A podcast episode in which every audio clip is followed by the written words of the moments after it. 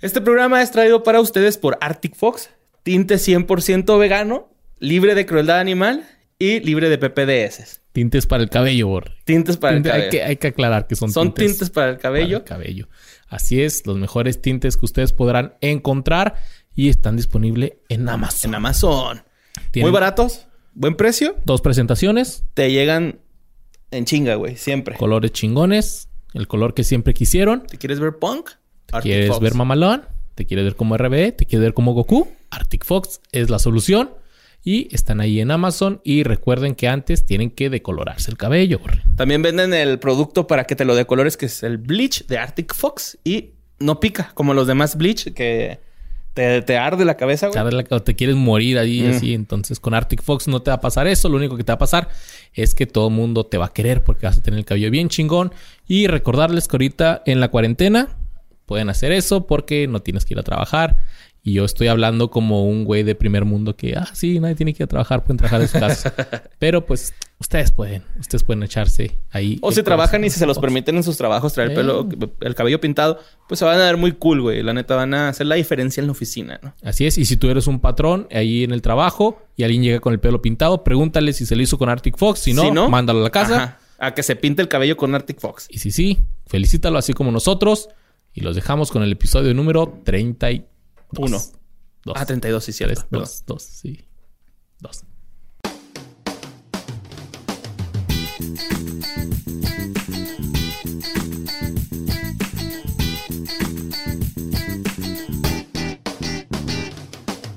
Este podcast es irreal y grosero, el contenido son pobres investigaciones y debido a eso nadie lo debe ver.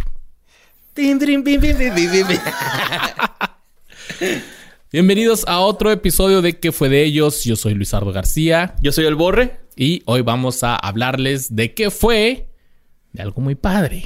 De algunos chido. deportistas. Algunos deportistas, porque aquí ¿Qué fue de ellos? Es el programa o el podcast más bien donde les platicamos qué fue de aquellas personas que sobresalieron, que fueron exitosas, que todo el mundo los amaba y de repente ¡blup! Ah, cabrón. ¿Qué fue ¿Dónde de estaban? ellos? ¿Qué fue de ellos? Exactamente, a eso nos dedicamos, a hablar de qué fue de ellos. Así es, un bonito programa el de hoy que tenemos, Luis, preparado. Bonito programa. Ahora sí nos preparamos. Ahora Preparados. sí me preparé ahora. fans, los amamos y estamos mejorando para ustedes. Y yo les quiero decir una cosa. Los deportistas siempre serán un modelo a seguir para los niños. Yo pensé que ibas a decir, todos tenemos un amigo deportista. De hecho, sí lo escribí, pero lo borré porque sabía que había. Pero miren, los deportistas siempre serán un modelo a seguir para los niños. Y cuando nosotros éramos morros, hubo muchísimos atletas que nos inspiraron a ser mejores, a darlo todo, a no rendirnos y a luchar hasta el último momento. ¿Sí o no, Borre? sí, así es.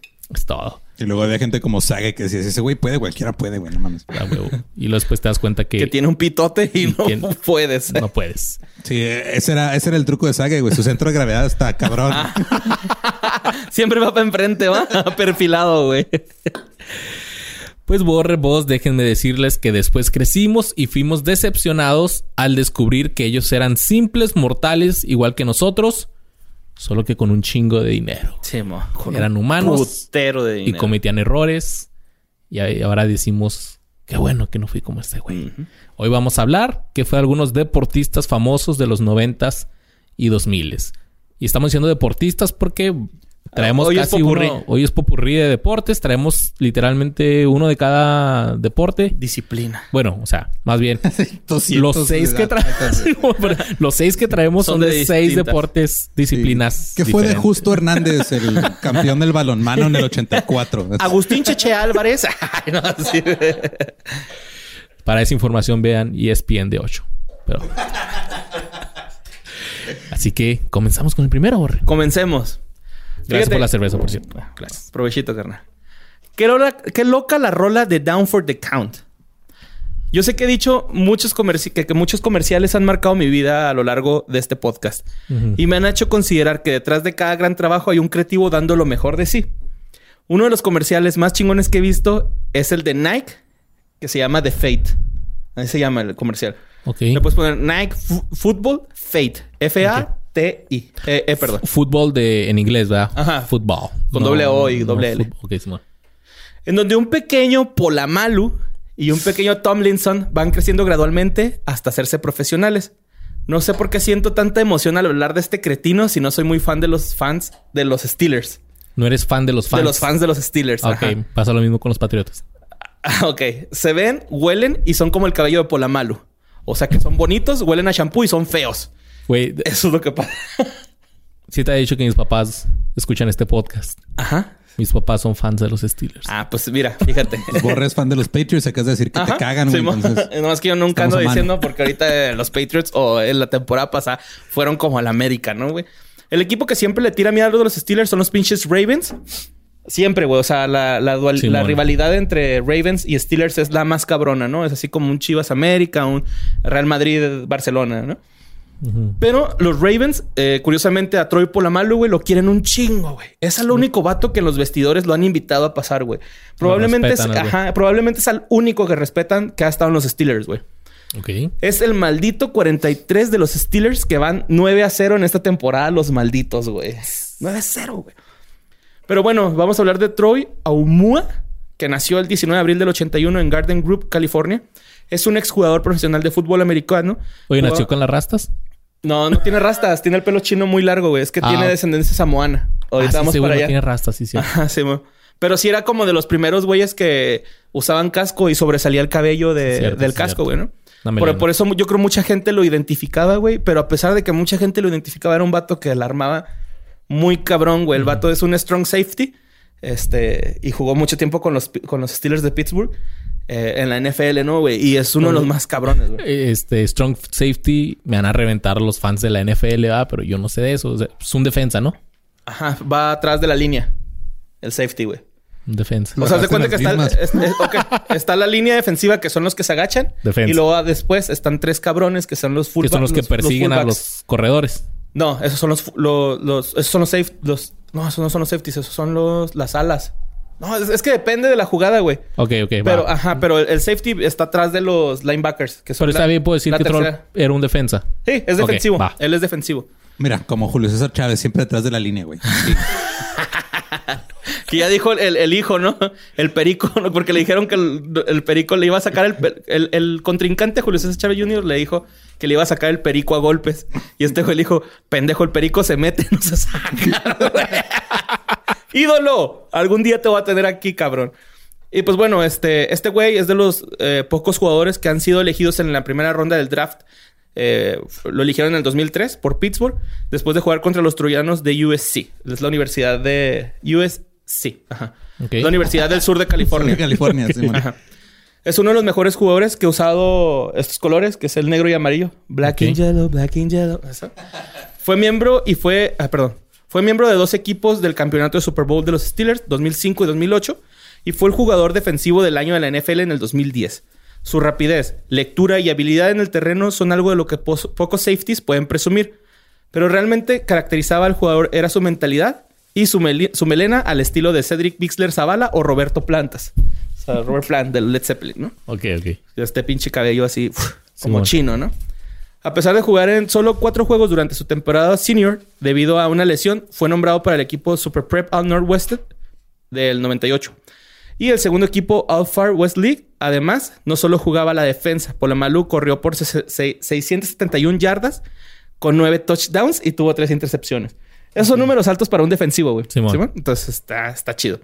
Como la única persona, eh, como la única persona que ha jugado fútbol eh, americano aquí, te creemos, güey. Sí, lo que tú digas, güey. Simón. Pero ahorita que, que- Simón, Simón. que mencionabas este de... Entonces, ¿este güey jugaba de florete o de qué jugaba? Yo jugaba de tackle defensivo, güey. En el liniero. este- Yo era los gordos, gordos, van al campo y ahí van.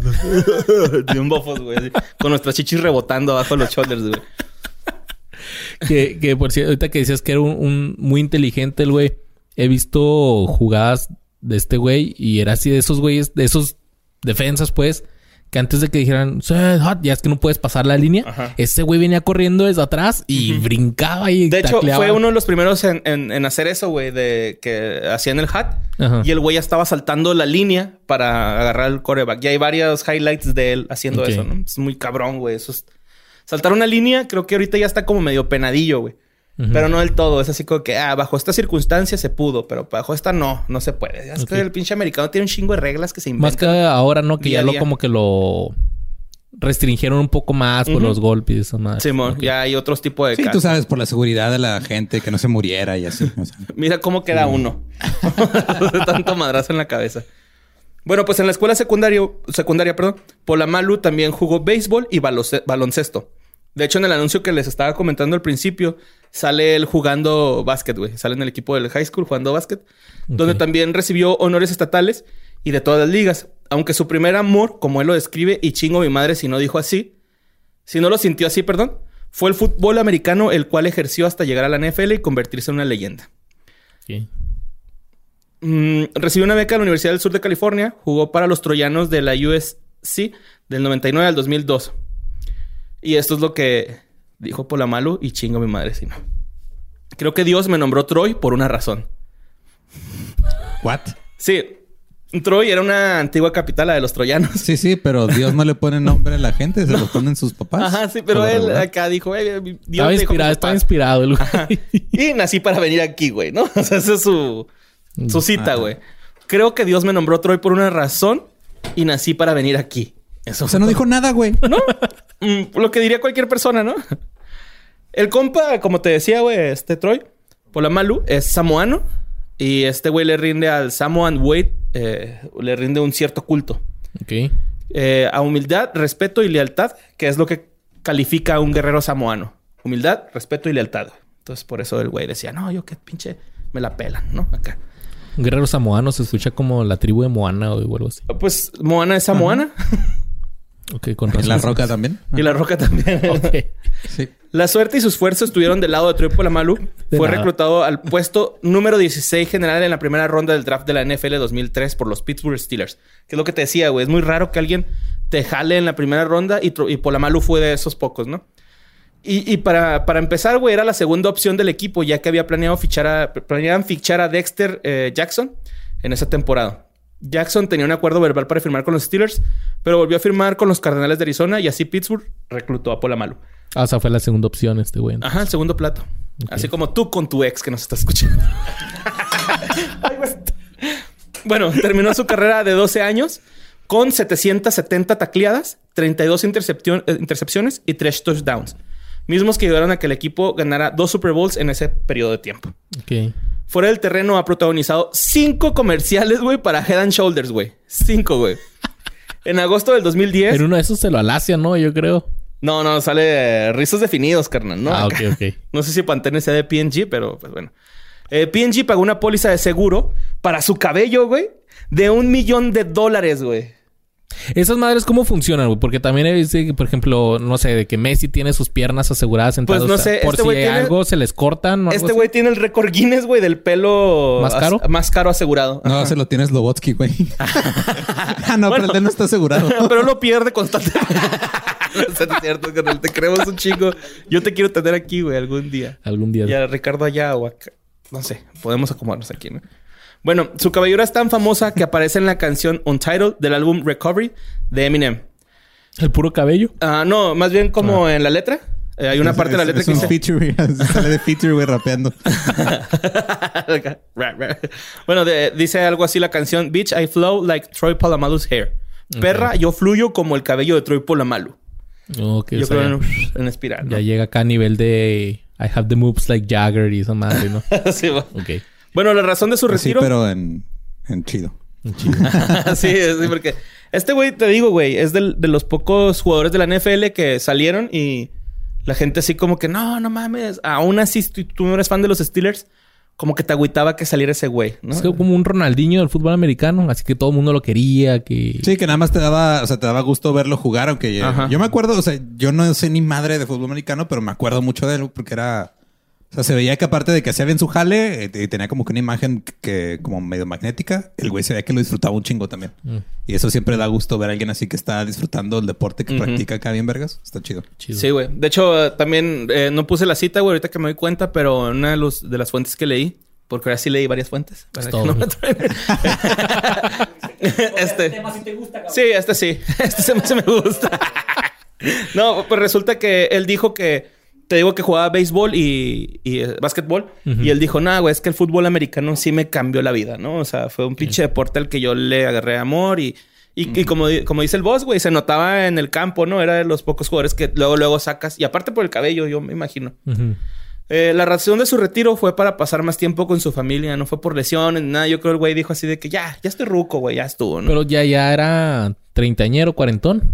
Mm, más o menos, ajá. ¿A qué edad se retiran los de fútbol americano, güey? Pues es que depende, güey. Por ejemplo, el, Tom Brady ahorita ya está rucón y todavía está jugando, ¿no? O sea, pero Tom Brady, güey. Los linieros, eso sí, no duran mucho, ¿no? Por los fregazos y toda esa madre. Pues es que depende. Porque también... Es que... Sí, los fregazos, los arrestos por matar a su esposa, güey. Un tipo de cosas pasan. Aaron Rodríguez. no, o sea, como que... ¿Qué fue de Aaron Rodríguez? pues ya sabemos todos. Vean Netflix. Vean Netflix. Qué buen documental que he hecho. Eh, y pues te digo, se retiró para pasar tiempo con su familia, sobre todo sus dos hijos, Paisios y Efraim. Efraim. Efraim es como Efraín, pero. Efraim. PH. Ajá, PH. Efraim. Y Paisios. Paisios, no sé si esté bien pronunciado. Y pues este. es el demonio de Hereditary. pues así se llama su show. Y pues este, el vato ahorita está como comentarista en algunos este... ESPN, NFL Network. Sí, pero ocasional, no es tan... Invitado. Ajá. Y hace poco se aventó un video en Instagram en donde invita a la gente a votar en estas pasadas elecciones en Estados Unidos. Y pues ahí anda bien activo, la neta, güey, en Instagram y, y dándole chido, güey. O sea, él sigue con sus redes, está ahí, pues ya descansando, disfrutando del retiro, güey. La neta, sí se me hizo bonita su historia, güey, porque el güey sí, sí le metía chido a los putazos, güey. Es uno de esos vatos que dices, ay, güey. Y qué chido que se retiró así como que ya, ya está aquí y no así hasta que ya, está en un equipido pedorro. Sí, que esté con los bucaneros, ¿no? O algo así. Con los Raiders o algo así, güey. Ah, los Raiders son bien buenos, culero. ¿Qué te pasa, güey? Es de los pocos Donde yo me quedé, güey. No, bueno, con los uh, Delfines de Miami. Esos sí están culeros ah, ahorita. no terminó con los Delfines de Miami. O en los Bears. güey, los Chicago Bears no dan ni una, güey. es así el los colibríes, güey. El Veracruz, güey, así. Sí, así, gacho. Lo gacho que no hay descenso, ¿no? En la NFL. Pues bueno, Borre, mira. Todos tenemos un amigo. sí, Que cuando hacías un desmadre en la calle o algo así, aventabas piedras o bajabas la palanca de una casa, güey. Sí, todos tenemos un compadre. Todos salían corriendo y había un güey que salía corriendo hecho la a madre, sí. Como dicen, como pedo de indio, algo así. Como pedo de indio. Como gato con matagatos en la cola. Así es. Y este compa jamaiquino, Usain Bolt, era el mejor de todos en hacer Jamaica. Jamaica. ¿Qué es jamaiquino o jamaicano? Jamaiquino, ¿no? Jamaiquino. Jamaiquino. Jamaiquino. Creo que las dos son correctas. Aquí también tenemos clases de español. Jamaicano. Pues Usain Bolt. Bolt. Bolt. Las clases de español no funcionaban para mí. Usain Bolt nació en Sherwood Content, Jamaica, una pequeña localidad donde creció junto con sus padres Wellesley y Jennifer Bolt.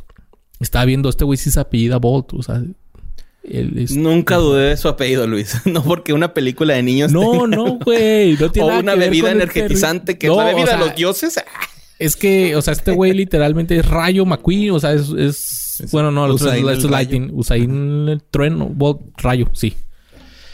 Entonces ya estaba en el destino ese, ese pedo, güey.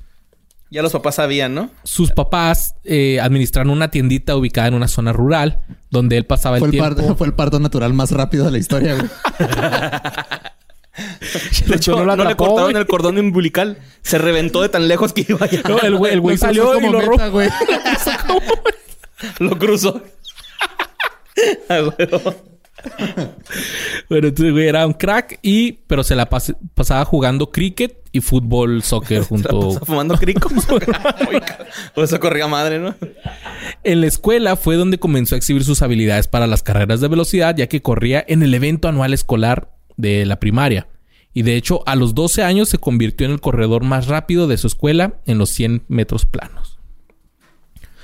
Cuando ingresó a la secundaria, continuó concentrado en los deportes y su velocidad en el terreno de juego ya era eh, advertida por su entrenador de cricket, quien le recomendó practicar el atletismo.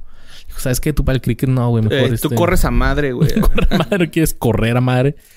Entonces, en el año 2001, Usain ganó su primera presea en el evento colegial de secundaria con una medalla de oro, de una medalla de plata en 200 metros planos, güey. O sea, que existe alguien que le ganó a Usain Bolt en la secundaria, güey. Pues sí, pero ya ahorita no le gana, ¿no? pedo, güey. Tras este logro, su entrenador le dijo... A, estar en un bar así random en Jamaica diciéndole al bartender... Fumándose un gallo. Yo le gané y Una vez le gané a Usain Bolt. sí, sí, señor. Ya va a su casa. Pido un Uber. Y este... Su entrenador le dijo que tenía mucho futuro, pero le frustraba su falta de dedicación y que a este güey le gustaba hacer bromas. A Usain Bolt. A Usain Bolt. Sí, el vato tiraba su cotorreo. Ay, qué mamón, güey, ¿no? Pues es que era chavo, güey. ¿Quién, no, o sea, no. Ajá, por eso. Qué mamón del entrenador de que, güey, pues. No, es que está bien. O sea, si está viendo que este güey tiene futuro. Ah, pues ok. Es como que, lo hizo como para corregirlo, para que tuviera más, más allá de ese, ese futuro que tenía en ese momento. Su primera experiencia en un evento mundial fue durante el Campeonato Mundial Juvenil en Hungría. Y aunque en los 200 metros no pudo calificar a la final, implantó una nueva marca personal de 21.73 segundos. 21.73. Ay, güey. Que es lo que yo me aviento cogiendo. No, güey. Mira, era el chiste obvio. Si no lo hacía él, lo iba a hacer yo, güey. oh, Jorge. Tenemos, tenemos casa llena. Ajá, sí, tenemos casa llena. Tenemos a Jorge Rodallegas aquí en el, en el actor del telón de arena. Del telón de arena e invitado. A, José Antonio Badía. Antonio Badía. ¿Ya viste los nuevos kicks que trae? Mira, son de los cazafantasmas, güey. ¿eh? güey. Y tenemos al tremendísimo César. Julio Ruin. Julio Ruin. de, de, los Yeromecos, ¿no? Saludos a todos ustedes, los amamos. Y a pesar del roce internacional, pues Usain Bolt todavía no tomaba el atletismo al 100%. Al 100% como. Muestra de ello era su comportamiento infantil cuando en una ocasión se escondió en la parte trasera de una camioneta, precisamente el día que iba a participar en la final de los 200 metros. Entonces la broma le costó cara ya que se lo agarró la policía mientras que su entrenador sufrió el reproche del público. Pero, ¿por qué lo agarró la policía, güey? Porque se metió atrás de una camioneta, güey. Pero pues ¿No era de la camioneta? No, no, no era ah, de Ah, ok, ok, ok. Sin embargo, el, sin embargo, el incidente no pasó a más y ambos viajaron a los Juegos Carifta, donde impuso récords en el campeonato en los 200 y 400 metros planos. O sea que este güey, aunque tiraba su... Pues su, rollo. su rollo acá de, de chavito. O sea, aunque no tuviera ganas, la estaba rompiendo bien cabrón. Fue entonces cuando el primer ministro de Jamaica, Percival James Patterson, reconoció el talento de este güey y le dijo que se fuera a Kingston, que es la capital de Jamaica, para entrenarse en la Asociación de Atletismo Amateur de Jamaica en la Universidad Tecnológica. De Jamaica. De Jamaica. en Jamaica. Por Jamaica. El Campeonato Mundial Junior del 2002 que se desarrolló en Jamaica le dio la oportunidad a Usain Bolt de mostrar sus atributos ante la mirada internacional. Tenía 15 años y una altura aproximada de 1,94. Está grande, güey. Yo a los 15 años medía como unos 50. No joke. Yo me estiré pues, hasta la prepa. No, güey, ¿sí? Sí. Pues, tú eres más alto que yo, ¿no? sí, yo medía un poquito menos. por mucho. ¿Qué mides? ¿Como unos 75? Unos 78. Sí, yo mido Pero como yo, yo en la secundaria, es que te, formaban por estaturas en la secundaria. Yo era, como el tercero. Lo formaban en la primaria, güey. Se vete para allá. y este pues sobresalía sobre sus compañeros y pues... Sí, sobresalía. Andas bien pleonasmo hoy, güey. Entonces, pinches patotas, ¿no, güey? Reventando bien cabrón. Así, Sague. Como Sague, ¿no? Que corría... hacía como unos pinches 20 pasos del medio campo a la portería el Sague, ¿no? Hacía, cabrón, qué pedo, güey. Sí, pues con tres piernas cualquiera, güey. sí, eso lo usaba como resorte, ¿va? ¡Moing! ¡Qué vergas! como garrocha. pues bueno, a pesar de todas estas ventajas que tenía, él, él este, se ponía muy nervioso. Hasta eh, una vez se puso las zapatillas al revés para correr. Qué pendejo. Eso no es nerviosismo, eso es pendejes, güey, la neta.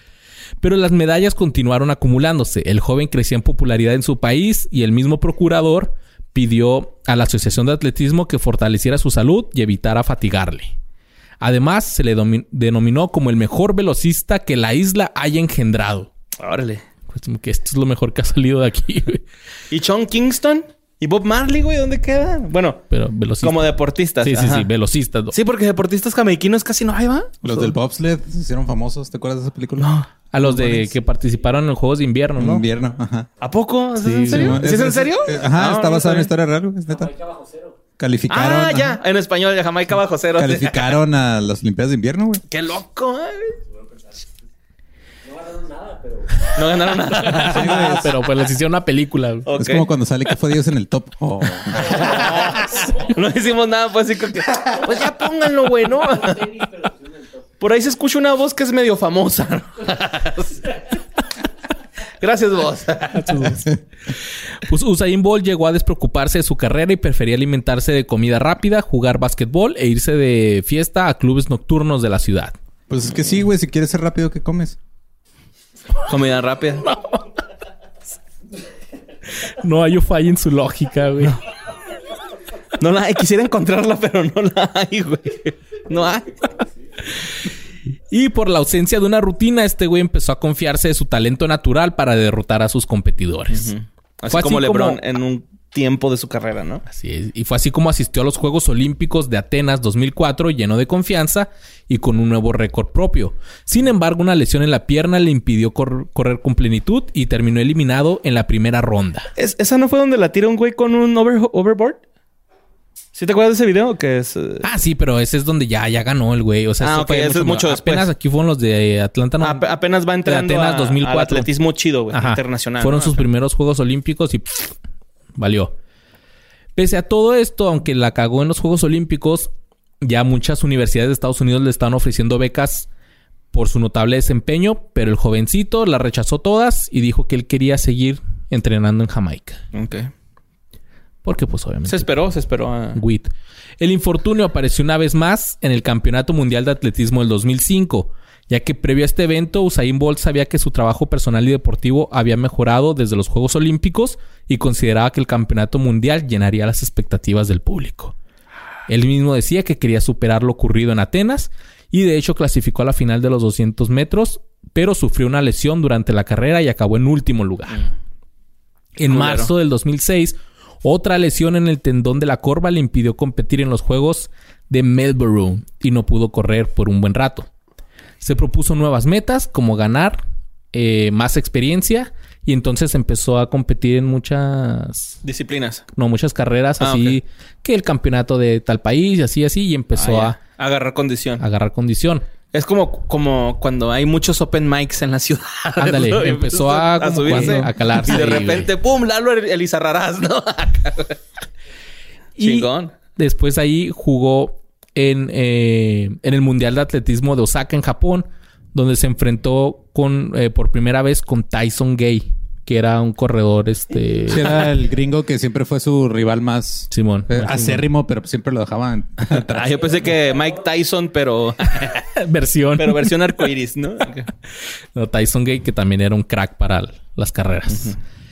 Fue entonces cuando en los Juegos Olímpicos de Pekín 2008, Usain Bolt llegaba con todo y superó fácilmente a sus contrincantes. De hecho, mostró mucho entusiasmo por la victoria donde les iba ganando así por bastante, Trayecto. bast- bastante distancia, que cuando iba a llegar a la meta se empezó así a pegar en el... Así Mm. como que... mm. se empezó a pegar en el pecho. Mm. Pero esta conducta muchos lo interpretaron como mamona. Incluso el presidente del Comité Olímpico reprochó el comportamiento del joven y le dijo que era un irrespetuoso. Se puso a comer cacahuates antes de llegar a la meta, ¿no? Y lentes oscuros. Un bacacho y así. Bacacho.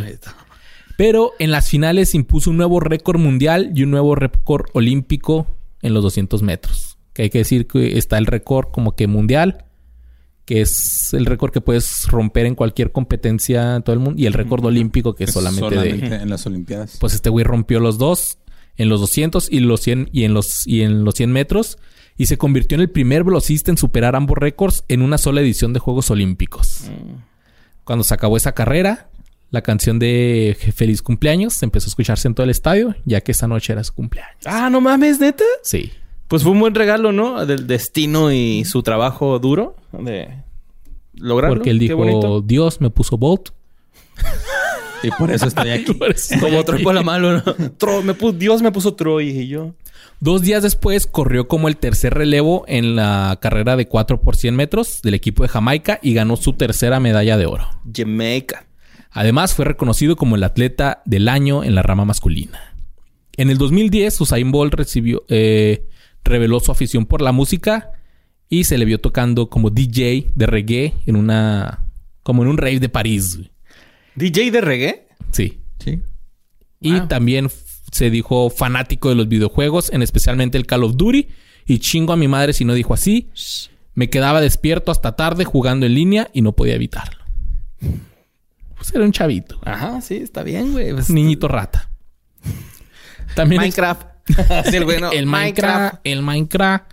También expresó su pasión por el fútbol y se dijo fan de Jorge Rodallegas, Manchester United. Y dijo que uno de sus jugadores favoritos era el delantero Ruth Van Nistelrooy. Ah, cabrón, qué raro, güey, ¿no?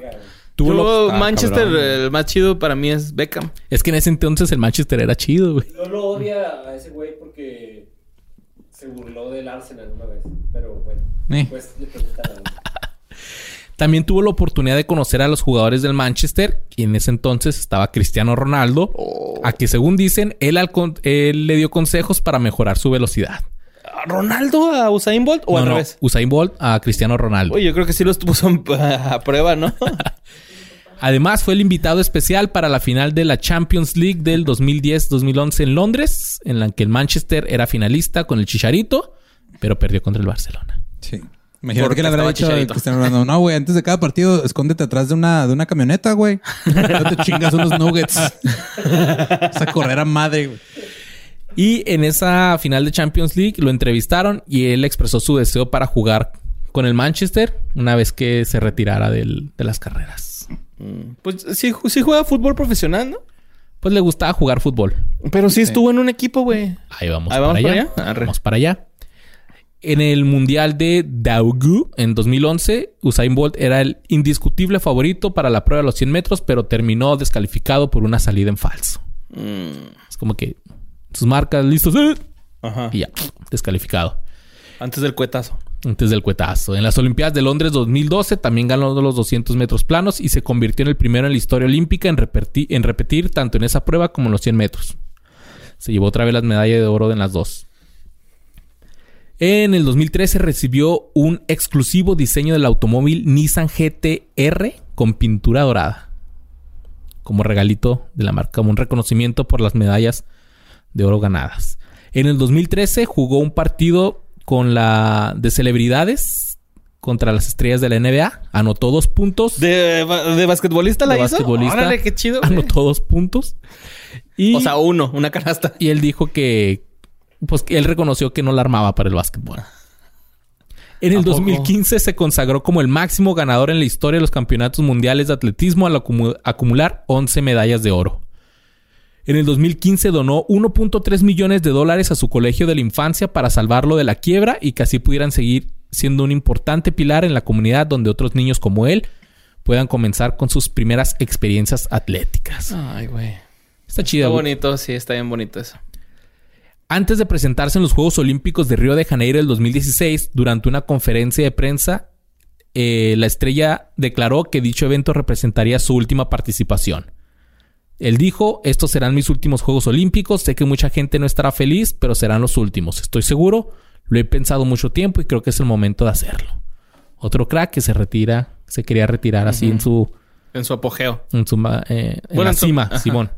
La expectativa de Río de Janeiro era si Usain Bolt iba a ganar el triple triple. Tres medallas de oro, igual que en las otras dos pasadas eh, ediciones.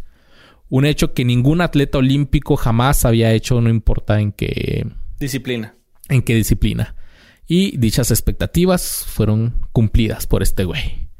De esta forma, Usain Bolt acumuló nueve, nueve medallas de oro y se sumó a Pavo Nurmi y Carl Lewis como los máximos ganadores en el atletismo de los Juegos Olímpicos. Eh, ¿Quién es el, el máximo ganador? ¿Es el Michael Phelps? En una sola edición, sí. Ajá, sí, ¿verdad? El Michael Phelps. Pero es que natación está... A lo mejor es escuchar feo, pero un poco más fácil porque un solo atleta se puede inscribir como en... En, diferentes estilos de nado. en y cada uno tiene su propia medalla de oro. Entonces este güey ganó como 11 medallas de oro, pero pues... En pura... Y luego aparte en relevos. Primero tú solo y luego en relevos. Ya. En, re- en 100, en 200. Es, y una- anyways, pero está chido. Anyways. Eh, ¿Dónde me quedé? ¿Dónde me quedé? Ah, sí. Este, tras las victorias, se proclamó sin modestia como el más grande de todos los tiempos. Él humildemente dijo, soy el más grande de todos los tiempos. Güey, es que si, eres Usain Bolt, te tienes derecho a decirlo, ¿no? Pues sí. o sea, la neta, güey. Pues es que ¿quién También te si la va a eres hacer de Messi. pedo? Ajá, eres como si eres Messi, Ronaldo y puedes decir, cualquiera de los dos puede decir, soy el mejor jugador de fútbol. Y sí es cierto, Y güey. sí, güey, ni modo que llegue el pinche Orbelín Pineda a decir, no, es cierto, soy yo, güey. No. El Pony Ruiz, ¿no? Güey, no, Pony. En noviembre del 2016, Bolt dijo que deseaba jugar como futbolista profesional y después eh, dijo que quería jugar por el Manchester United y agregó, para mí si pudiera jugar para el Manchester United sería como un sueño hecho realidad, sería épico. En el 2018, después de entrenar, Bolt jugó para el club de fútbol de- como un delantero en un partido amistoso contra la selección sub-19 de Noruega. Llevaba el número 9.58 en qué? alusión a su récord mundial. Ay, no mames. Es como el bofo que se ponía. El 99, no, el 100, ¿no? El El 100. 100. y... Pinche bofo bien ridículo, ¿ah? Pero un crack. Pero lo quiero mucho al bofo, sí, güey. Aunque, Sí. ¿por qué te metieron contra Argentina, güey? ¿No? Ese es pedo de ¿Qué Javier Aguirre. pedo, güey. Aguirre? No mames. Entonces a Usain Bolt le ofrecieron un contrato de dos años para el club de fútbol Valletta. De... ¿Dónde era este? De por ahí. De por ahí. Donde le ofrecieron un contrato por dos años. Ah, de la Federación Australiana. En un equipo australiano, Australiano. güey, Simón. Y más tarde ese mes dijo que Usain Bolt había afirmado que su primer toque era como un trampolín. Así. Su primer toque. Así nació jamaiquino y se, se forjó uno saliendo, ¿no? Pero este güey, después de ocho semanas con el club, dijo, ¿saben qué? Esto, pues la neta, no la armo. Yo me voy. Yo me voy, mi vida deportiva ha terminado. Así es como Usain Bolt anunció en el 2017 que ya se retiraba de cualquier Se estaba actividad pagando una estrella. deportiva. Así es. Sin embargo, ay, güey. Sáquelo, sáquelo, Lolita y Alda. Eh, el inicio de su temporada de despedida se vio estropeado por el retiro de la medalla de oro del equipo de relevo de Jamaica de los Juegos Olímpicos de Pekín, al comprobarse que la muestra de su compañero Nesta Carter contenía metiexanamina, güey. Por lo que le quitaron la medalla de oro ahí. ok. Está zarro, ¿no? Es como Pues por mira. culpa de otro güey que se metía Mira, tranquilizante de caballo. güey. Yo después de que el pinche Moisés Muñoz nos quitó un título, güey, ya no siento ni madres cuando nos quitan algo, ¿no? O sea, Pero nunca tuvieron ese título, güey. Y este güey ya tenía la medalla. Y sí lo quitaron, tuvieron antes, pero pues eh, iban no- a tenerlo otra vez y llegó este pinche Moisés Muñoz y nos chingó, güey. Nos chingó culero, güey. Pues este güey dijo, estoy decepcionado por perder una medalla, pero no va a empañar nada de lo que he hecho a lo largo de mi carrera porque he ganado mis competiciones individuales y eso es lo que cuesta. Eso, es- eso es cierto, sí, güey. Sin pedos, güey. Y ya como despedida, el 11 de junio en el Estadio Nacional de Jamaica corrió por última vez ante miles de aficionados que le brindaron una emotiva emoción. Imagínate hacer fila y estar horas en el sol esperando entrar al estadio para ver correr a un güey 10 segundos. Segundos. Ni siquiera 10, güey. 9. 58. Qué chido. Cuando- como cuando, cuando vino el Papa aquí a Juárez, así esperando horas para que nada más así. Ahora, ahí Güey, un compa mío tiene un video bien chido, el Willy, güey. Simón. El Willy Mordisco. Ajá. Tiene un video bien chido donde va pasando el papa, güey, y se para un cabrón y le tapa la toma, Oh. güey, el celular, güey. Y dices, ¡No! ¡Qué pedo! Pues bueno, mira, ahí te va lo más cabrón. En su autobiografía que sacó después de que se retiró, Usain, Usain Bolt reveló que ha sufrido de escoliosis, una condición que ha curvado su columna hacia la derecha y ha hecho que su pierna derecha sea 13 milímetros más corta que la izquierda. Un resultado de esto es que su pierna izquierda permanece en el suelo un 14% más que su pierna derecha y hace que la pierna izquierda golpee el suelo Más con más fuerza. Los investigadores de biomecánica han estudiado, sin conclusiones todavía, si esta simetría ha ayudado o perjudicó a Usain Bolt en su carrera de velocidad. Mm. Pues, eh, güey, tienes a Nike patrocinándote o Adidas, no sé quién lo patrocina Usain Bolt, pero... Me acuerdo. Güey, hazle un, un zapato con más tacón, cabrón, ¿no? O sea, con, la- 14, con Ajá. 13 milímetros. Pues yo me acuerdo que Adolfo Ríos decían mucho eso, güey, cuando este güey estaba portereando con el América. Decían que el vato, ya es que él es muy de estatura baja, Ajá. decía, decían que traía resortes en los tacos para poder alcanzar el travesaño, güey, porque sin los resortes no lo alcanzaba, güey. Entonces estaba Eso chido. suena, suena a leyenda urbana bien cabrón. Sí, es leyenda urbana, ¿no? Pero, o sea, güey. Suena a No Marilyn está muy Manson se quitó las desquiciado. costillas, güey. Sí, pero no Para está muy desquiciado. su travesaño. Pero no está desquiciado, güey. Si, lo, si te pones a pensarlo, es una buena... Es México, güey. ¿Quién le iba a poner unos resortes a... Pues sí, pero es futbolista en México, güey. Güey. A huevo que le iban a poner unos resortes. Hasta los de Pirma, güey. No se lo ponían, güey. O sea, Pues bueno, su primera hija, Olympia Lighting Bolt, a la que tuvo con su novia Cassie Bennett, nació el 17 de mayo del 2020. Hace poquito. Hace poquito. Y el 24 de agosto de este mismo año, Usain Bolt dio positivo por COVID-19 No. y... No mames, hasta alcanzó a, Usain Sí, Bolt. güey, o Fue sea, la reacción en Twitter ese día. Como tú, mi el. COVID alcanzó a... Sí, man. Mira, Pues es que yo no él pude no tiene un más Emmy, rápido, pero güey. tuvo COVID como Te digo que son, son simples mortales, güey. Él dice que es asintomático. Él mismo se hizo la prueba el 22 de agosto, el día después de celebrar su 34 cumpleaños con una fiesta en la que los invitados no usaron cubrebocas. Casualmente los invitados de la fiesta estaban bailando en un campo abierto al son de la canción Lockdown del cantante del cantante de reggae americano Coffee. Coffee Kingston. O sea, estos güeyes estaban bailando la canción de encierro. Ok.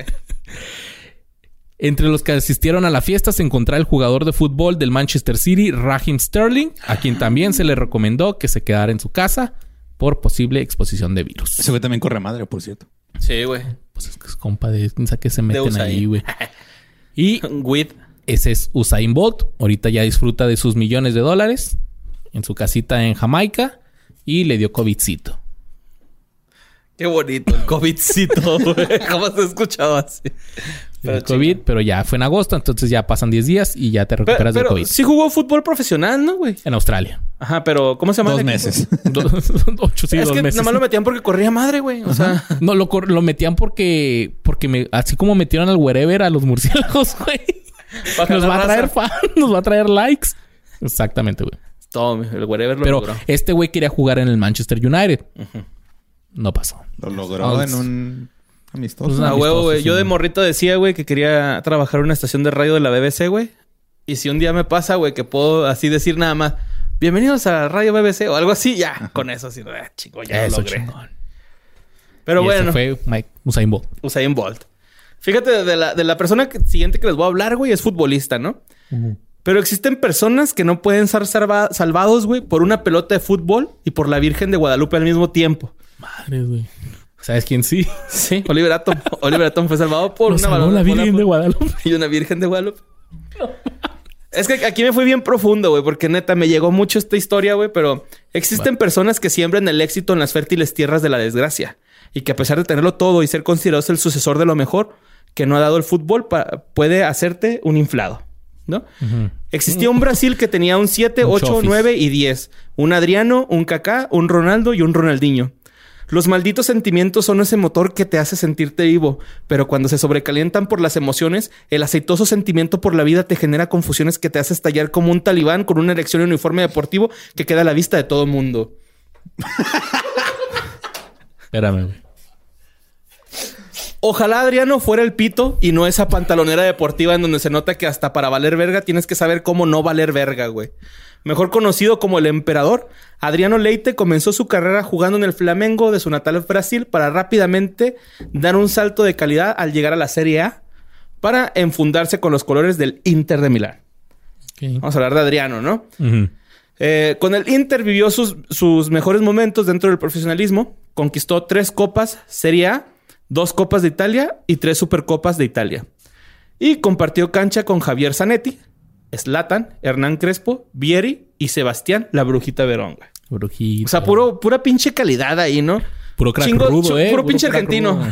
no, o sea, el Pero pinche los pinches Zanetti, Zlatan. Crespo, Seba- la, la Bruja Verón, güey. Casi todos son... Zlatan, si él dice que es argentino, es argentino, güey, nadie lo puede Sí, cuestionar. Sí, no. Sí.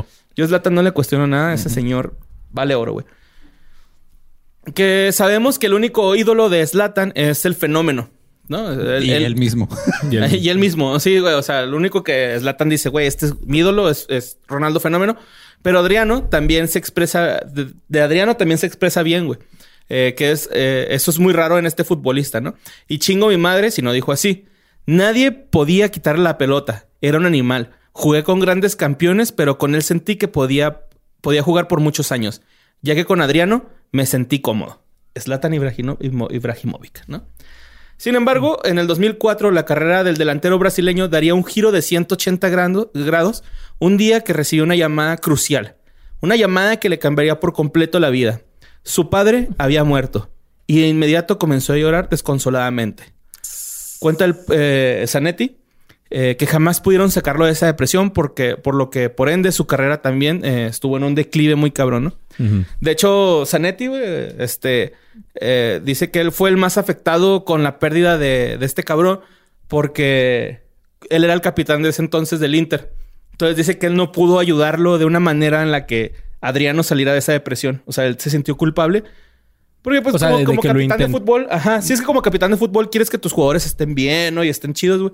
Y con Adriano no podía hacer lo que saliera de ese hoyo, güey, porque Adriano sí- o sea, él lo intentó así de Ajá, plano. de ¿no? sacar y no podía, güey. Y de hecho, eh, chingo mi madre si no dijo así, ¿no? El capitán. Le vi llorar, tiró el teléfono y comenzó a gritar que no era posible. Desde esa llamada no volvió a ser el mismo. No le sacamos de esa depresión. Entonces, pues ya, ¿no? El Inter de Milán le brindó ayuda psicológica, pero no fue suficiente, ya que la unión que tenía con su padre era muy fuerte. Aparte, tuvo problemas con Mourinho y faltas disciplinarias que lo afectaron con la institución, como su falta de control con el alcohol. Bendito. Chale. Una disculpa por la segunda parte de Charles Manson en Leyendas Legendarias. Yo sé, la cagué, pero pues, miren, también Adriano, ¿no? Y él estaba en el Inter de Milán. Güey. Y la En segunda parte del Señor de los Anillos. También en la primera y en la segunda, ¿no? Bueno, eh, ah, pa, pa, pa, perdón.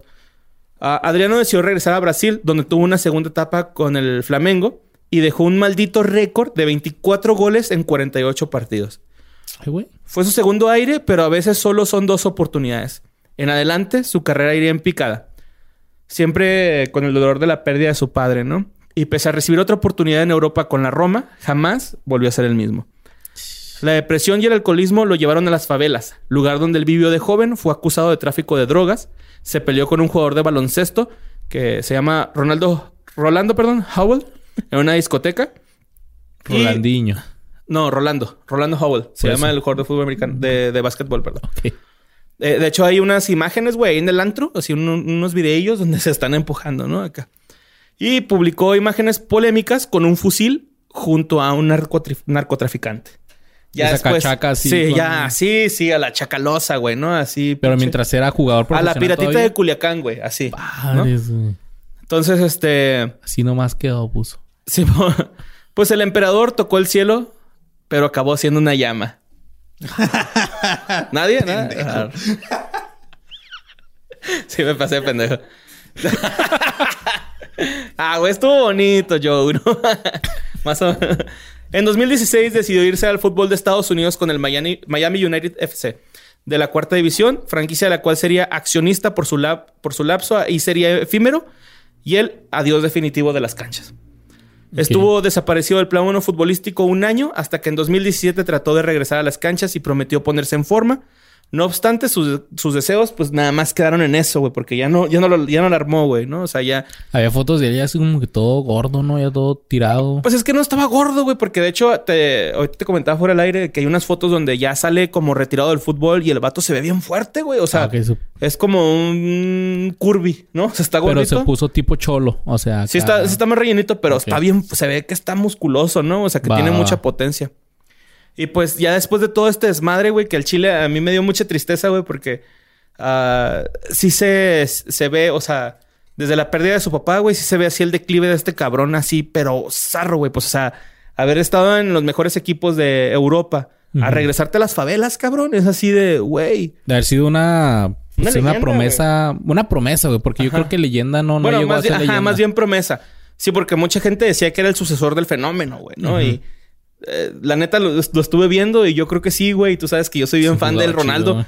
Pero sí, la neta, el vato la, la cagó un poco, ¿no? O sea, se le veía mucho potencial, pero este pedo lo, lo mandó a la verga, güey. Zarro, güey, ¿no? Y pues actualmente él vive en Brasil y en su cue- cuenta de Instagram suele compartir algunos momentos con su familia y amigos, así como fotos del recuerdo con su padre.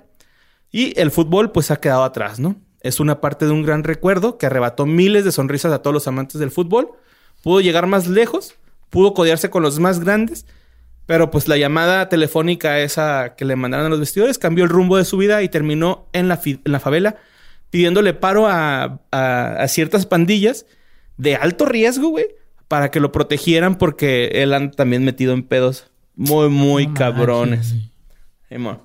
Este güey terminó en favela, güey, terminó como delincuente y pues está bien triste, ¿no? que pues, Pero sigue acá chacaloso así. Sí, güey. De hecho, la última foto que... Es que hay varias cuentas de, de este güey. O sea, no, es- no hay ni una oficial, güey. pero hay ciertas cuentas que como que... Yo creo que sale una noticia y suben la foto, ¿no? O algo así. Y en la mayoría sale en la favela, güey, ¿no? O sale cortándose el cabello. Ya es que los brasileños son muy dados a, Raparse. a raparse. Ey. A ra- a- haciéndose un barbershop en la cabeza, así cosas, ¿no? Pero nada así relacionado con deporte ni nada. Y la neta sí se ve medio, se ve medio criminal. No está to- todo de acá de todo el pedo. No. Sobres, pues. Y pues eso fue eh, la historia de Adriano, güey, que también creo, güey, que Ronaldinho cuando jugó en Italia, no sé si, se si entraron, es que no me acuerdo si es la historia de este güey, pero decían que iba a visitarlo así como de que vente, vamos a correr. Vamos Dice- a pistear, güey. Es que los brasileños son pisteadores. A lo güey. mejor, Ya ¿verdad? vimos que Ronaldo pisteaba. ya ves que Ronaldo decían que se, se clavaba sus birrias en los entrenamientos Simón, para Los brasileños vato, son unos cracks, pero les gusta la cheve, cabrón. Pues bueno, Borre. No sé tú, güey, pero yo, lo más cerca que he estado de la adrenalina, del automovilismo y las carreras, ha sido el Mario Kart Ajá, sí, o los go-karts de, de Fiesta de Roller. fiesta roller, sí. Que por Referencia cierto, 100% juarense. si en su ciudad hay go-karts, vayan, porque está chido, la neta, andar manejando en esas madrecitas. Está cool. Sí, se siente padre, ¿no? Pues sí, lo- hace falta nomás una tortuguita ahí para aventarle a alguien, güey. Tú ya te piedras, no hay pedo, güey. Sí. Una Lilas. Una tortuguita azul para chingar al primer lugar o algo así y acabar con la amistad. Pero Schumacher, Michael Schumacher, alemán, subió por primera vez a un go-kart a los cuatro años de edad. Su padre Rolf, mecánico de las pistas de go-karts, colocó un motor de eh, en un mono, en un como Monopatín. monopa- no, o sea, en un Monoplaza. en un monoplaza de pedales. Ok. El güey le puso un pinche motorcito, güey. Es una avalancha con motor, güey. Ajá, Ándale. sí, Dura, dura, dura. Y esto le gustó tanto a este güey que a los 18 años se convirtió en subcampeón del mundo. Eh, bueno, a los 16 años fue subcampeón del mundo junior y posteriormente campeón alemán y europeo con 18 años de los bocarcitos. Entonces, en 1990, el güey dijo, yo le quiero dar esto. Y se coronó campeón de la Fórmula 3 alemana y triunfó en el Gran Premio de Macao de la Fórmula 3. Este güey empezó a darle con todo. No La sabía madre. que era Fórmula 3. Para empezar. Yo tampoco sabía que era Fórmula 3 hasta que dijo. Hay Luis. 3, 2 y 1. Es como que el ascenso y, Ajá, sí. y así, güey. Tercera división, segunda, primera. Simón. Eh, Michael Schumacher debutó en la Fórmula 1 en 1991 cuando se le llamó para sustituir al belga Bernard Gachot, que no pudo participar en el Gran Premio. Albergas. Albergas. Belga. Y el entonces novato se dijo, Simón, va, yo le doy. Y en un circuito que no había corrido nunca, el güey pasó incluso superando a su compañero de equipo, Andrea Cesaris. De seguro andaba en la pista de arcoiris de su primera pista. El Rainbow Road. Es el Rainbow Road. Sí, es el equivalente a pasar a la primera vez sin caerte, güey. Ajá, sí. Ándale, algo así, güey. Y algo que tiene que saber la gente del automovilismo es que las escuderías, pues, o los equipos, porque hay, hay equipos, normalmente tienen, son dos compañeros, o sea, dos, corredores, pilotos? dos pilotos. Y se presta para algunas trampas que ahorita veremos. Ah, cabrón. Ahorita vas a ver por qué. Entonces, el resultado en Bélgica eh, hizo que lo llamaran para la siguiente carrera. Entonces, el güey que no pudo competir y que este güey sustituyó, le dijeron, ah, ¿sabes qué? Este, tú te quedas en la banca, Va a entrar el Schumacher por ti. A la belga. La belga al belga. Belga Golda. Entonces, en 1992 obtuvo su primera y única victoria de esa temporada. En, en 1994, Schumacher ganaría su primer y más importante campeonato mundial de pilotos de la Fórmula 1 por solo un punto de ventaja sobre el segundo lugar. Fue cuando se fue. O sea, reñidote el pedo, ¿no? Sí, güey, cabrón. En 1995 revalidó su título mundial por última vez al volante de un Benoit Renault, ya que al año siguiente sería contratado por Ferrari. Que en ese entonces Ferrari no era tan crack como... Este güey levantó la escudería Ferrari bien cabrón, güey. Haz de cuenta que era... ¿Cómo se llama esto? Alfalfa así con su piquito No, cuando güey. llega con el bólido a la meta, ¿no? No, no me acuerdo cómo se llamaba la escudería del Rayo McQueen, güey. Rostis. Rostis. No me acuerdo mucho de esa película, güey. ¿También te aburrió? No, la vi de Ah, chiquito. No, no mames. no, no compares esa madre con el Señor de los Anillos. güey. Esa estaba bien divertida. Ya, güey, déjalo ahí, güey. Schumacher en su primer año en Ferrari no pudo superar a los Williams de Diamond Hill y Jacques Villanueva. En 1997 disputó un duelo muy emocionante contra este güey, con el Villanueva, con el que llegó al último Gran Premio de Europa con un solo punto de ventaja sobre el piloto canadiense. En una polémica maniobra, Schumacher chocó intencionalmente a este güey. Como consecuencia, los dos tuvieron que abandonar. Y no solamente perdió el campeonato, sino que la FIA, que es la Eso Federación. Internacional de Automovilismo, eh, se dio cuenta de que este güey Ajá. hizo mal Ay, obra. no, pues si tú no ganas, si, si yo no gano, tú tampoco, güey. Así suena esa madre. Deja ¿no? mamá que me metiera, me voy a llevar mi carro. Ah, o sea, sí, güey, está bien, es pichato ñoño. Para mí es el equivalente a aventarle una concha, güey, así como que... No, güey. chocarlo, güey, sacarlo. Porque cuando entras una concha no te perjudica a ti. Bueno. Es- se perjudicó, o sea, fue un kamikaze, güey, a fin de Pues a este güey lo sancionaron con la anulación en total de toda la puntuación obtenida en aquella bueno, temporada. sí, güey, lo dejaron en cero, güey. güey. Después de ahí, también la Federación Internacional de Automovilismo obligó a Schumacher en participar en varias campañas de seguridad vial, güey. Después de ahí, güey. los campeonatos de 1998 y el 99 fueron dominados por la escudería McLaren. En 1999, en el Gran Premio de Gran Bretaña, Schumacher sufrió un accidente que le causó la fractura de una pierna y la imposibilidad de disputar las siguientes seis carreras del campeonato. Ese año, finalmente, el Ferrari era competitivo y muy posible que se hubiera pro- proclamado campeón de no haber tenido ese accidente. Otra vez se quedaron como el Cruz Azul. a ser campeón, Oye. pero se chingó la pierna. Oye, sí, güey, pero eh, a eso eh, te iba a preguntar.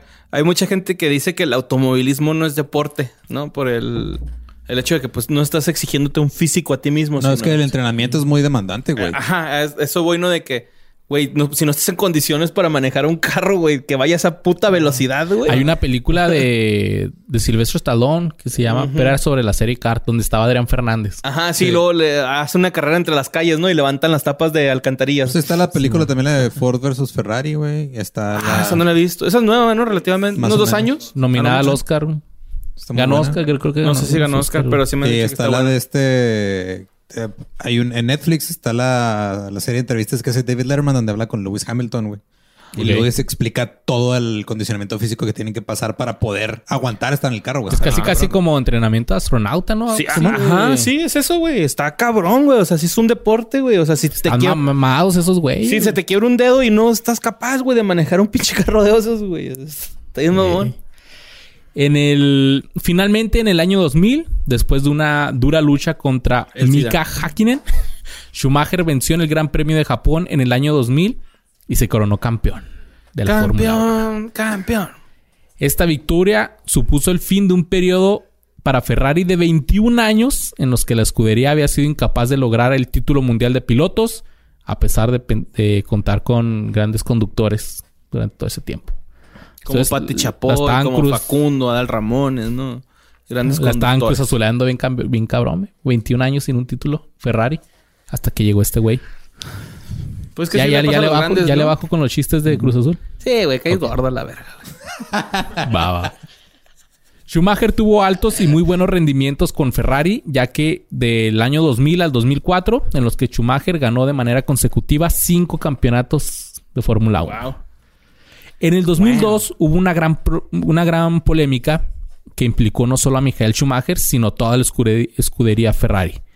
Ocurrió durante el Gran Premio de Austria, cuando Rubens Barrichello, quien iba en primera posición, fue obligado por la escudería, que era su, o sea, era su compañero de equipo este güey, a que dejara pasar a Michael Schumacher a escasos metros de la línea de meta para que éste pudiera llevarse la victoria. O sea, payolearon en victorias o cómo? Ajá, Oye, te digo, es lo que se prestaba para que... Sí, pues es el pedo de al- tiene más puntos Schumacher en total en toda la temporada. Pues ya si déjalo. pasa, va a ser más pelada que se quede el título en la escudería. Ah, huevo. Fíjate, a mí me pasó una vez eh, algo así parecido, güey, cuando trabajaba en una tienda de electrónica. Ok. Iba, ¿Qué me iba a llegar a- al punto máximo de ventas, güey, para que me dieran un bono. Y el último producto que iba a vender, o sea, de cuenta que se acababa la, la competencia dos días. A mí me faltaban unos 5 mil pesos, güey, para llegar al pedo. Y otro güey le faltaban 100 y me dijeron, dale esa venta a este güey. Y ya le dije, güey, te doy la venta. Y me dijo, sí, güey, dámela y te picho un KFC. Y se la di, Completa- es, güey. es totalmente comparable tu experiencia, güey. ¿Sí? Totalmente. Sí, es lo mismo, güey. Yo hubiera hecho lo mismo, ¿eh? Pollito KFC es lo mejor. Cafaca, decía él. La cafaca. piel es lo más rico, güey. ¿Qué estás diciendo? el Cartman. Primo. Hacer, hacer el bien. Pagar por mis pecados me hace sentir bien. Voy a hacer. Hacer el bien. Ay, güey. Bueno, pues más adelante, en el Gran Premio de Estados Unidos, Schumacher hizo lo mismo, dejó pasar a este güey para devolverle el favor. El favor.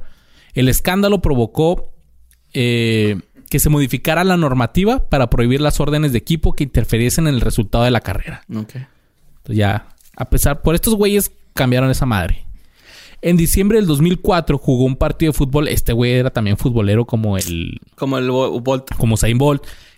Un partido, este pinche partido yo hubiera querido estar ahí, güey. Entre amigos de Ronaldo y amigos de Zinedine Zidane. No ma, qué chido, güey. Ronaldo fenómeno. Sí, Ronaldo fenómeno. Güey.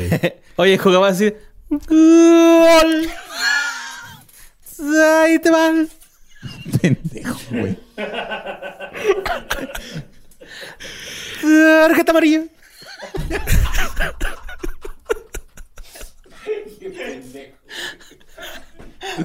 Estuvo bonito, güey. Estuvo bonito, estuvo tierno, ¿no? Es Tierno. pendejo de cariño, güey. Tiernito, estuvo tierno. Guacha, güey. Pues este güey no solamente, o sea, estuvo en este partido, sino jugó cada tiempo en un equipo con cada uno, güey. Ok. compartiendo juego con estrellas como Luis Figo, que ya mencionamos aquí, y Shevchenko. Chepchenko. Uf, el Shevchenko, güey. Era muy bueno, Chepchenko. Pero la, la hegemonía del llamado Kaiser de la Fórmula 1 acabaría en el 2005, donde tomarían protagonismo los integrantes de una nueva generación de pilotos, Fernando Alonso y Kimi Raikkonen, Checo Pérez. de los equipos Renault y McLaren, respectivamente. Schumacher fue superado por ambos rivales durante ese año y, carente de competitividad en el 2005, dijo que era su peor temporada desde que se incorporó al Ferrari en 1996. La, temporada 2006 no pudo empezar mejor para él y para Ferrari. O sea que ya tenía 10 años, güey, con Ferrari. Sí. Ferrari. Wow. Después de los malos resultados del 2005, ya que en el Gran Premio disputado en Bahrein consiguió su pole position, o sea que es la- el primer lugar. Bueno, la pole position antes de cada carrera de autos se hacen el, el la, qualifying hit. la O sea, clasificación, que es dar una vuelta a la pista y el que tenga el mejor tiempo sale primero. Se los van acomodando en cuestión al tiempo que hicieron. Y, y, y ya ves que salen como que todos al mismo tiempo. Pero Ajá, cierto carro va pasando a diferente tiempo la línea de, de- de comienzo.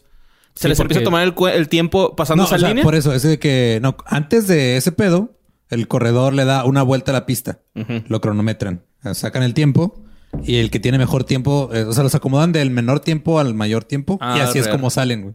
O sea, la ventaja que tienes de hacer bien tu, tu clasificación tu primer lap. es que puedes ah, eh, empezar más cerca del. Es como en el Mario Kart cuando quedas en primero en la en la carrera anterior y en la Quedas siguiente primero, estabas hasta ajá, enfrente. Ajá, ajá. entonces Ajá, eso se le llama la pole position. Ya, ya, ya, ya. Entonces mejor con videojuegos. güey. Aprendiendo aquí en qué fue de ellos. Y donde me quedé, ah sí, fue su pole position número 66 y su victoria número 85 de su carrera deportiva. El, och- el 8 de octubre del 2000, iba a decir el 85 de octubre, güey. ¿no? El 8 de octubre del 2006 lideró, eh, liderando el Gran Premio de Japón y a falta de 17 vueltas para finalizarlo, Sufrió una rotura de motor después de seis años, tres meses y seis días desde la última vez que se le había chingado el carrito. güey. A finales del 2006, con 37 años, más de 25 dedicados a la competición y 16 temporadas en la Fórmula 1, dijo que era tiempo De retirarse. de colgar las ruedas. Oye, ahorita que, ahorita que dijiste ese pedo de... O sea, que siempre concursan... Concursan, perdón. Con el mismo carro.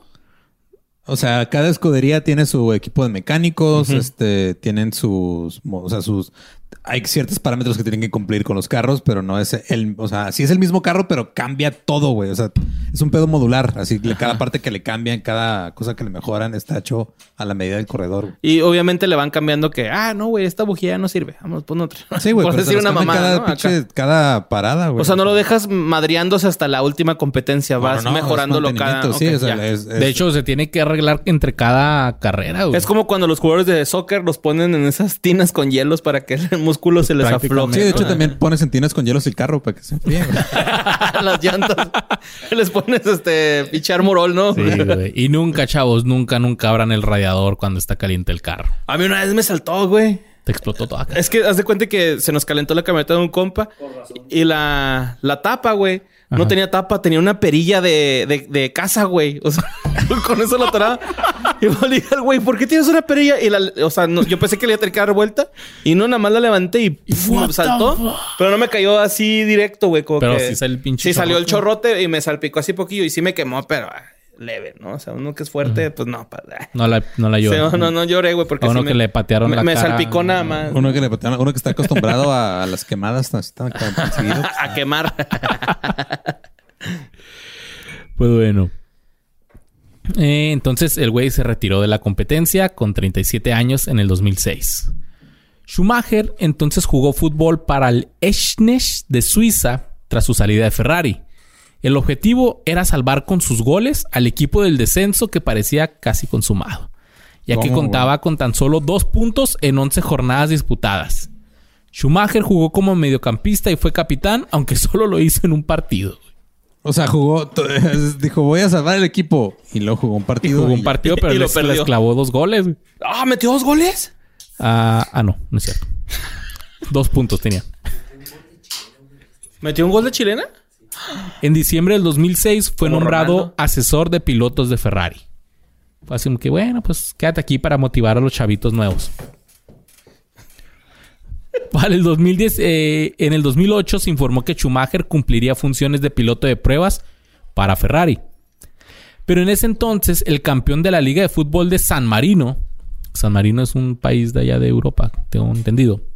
El SS Murata tuvo planeado contratar al siete veces campeón de la Fórmula 1, Michael Schumacher, pero no para un acto benéfico, sino para jugar la fase clasificatoria de la UEFA Champions League en julio del 2008. Cabrón, ¿fue convocado para una Champions? No, o sea, querían que Schumacher jugara con ellos para que los clasificara a la Champions. Ah, ok, ya, ya, ya. ¿Pero por estrategia mercadóloga o por estrategia fut- Mercadóloga y para que jugara junto al ya retirado brasileño Romario.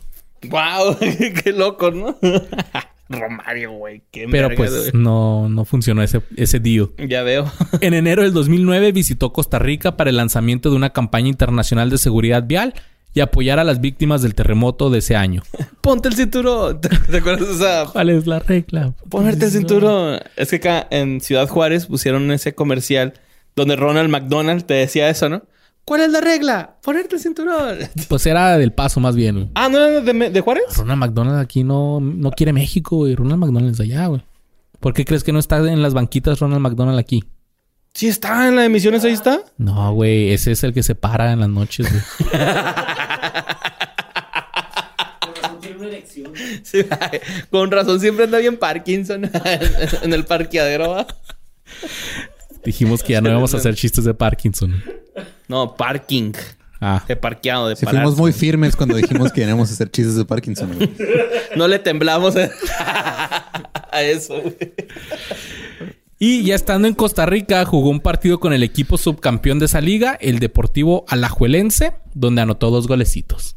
Ahí es donde anotó los dos goles.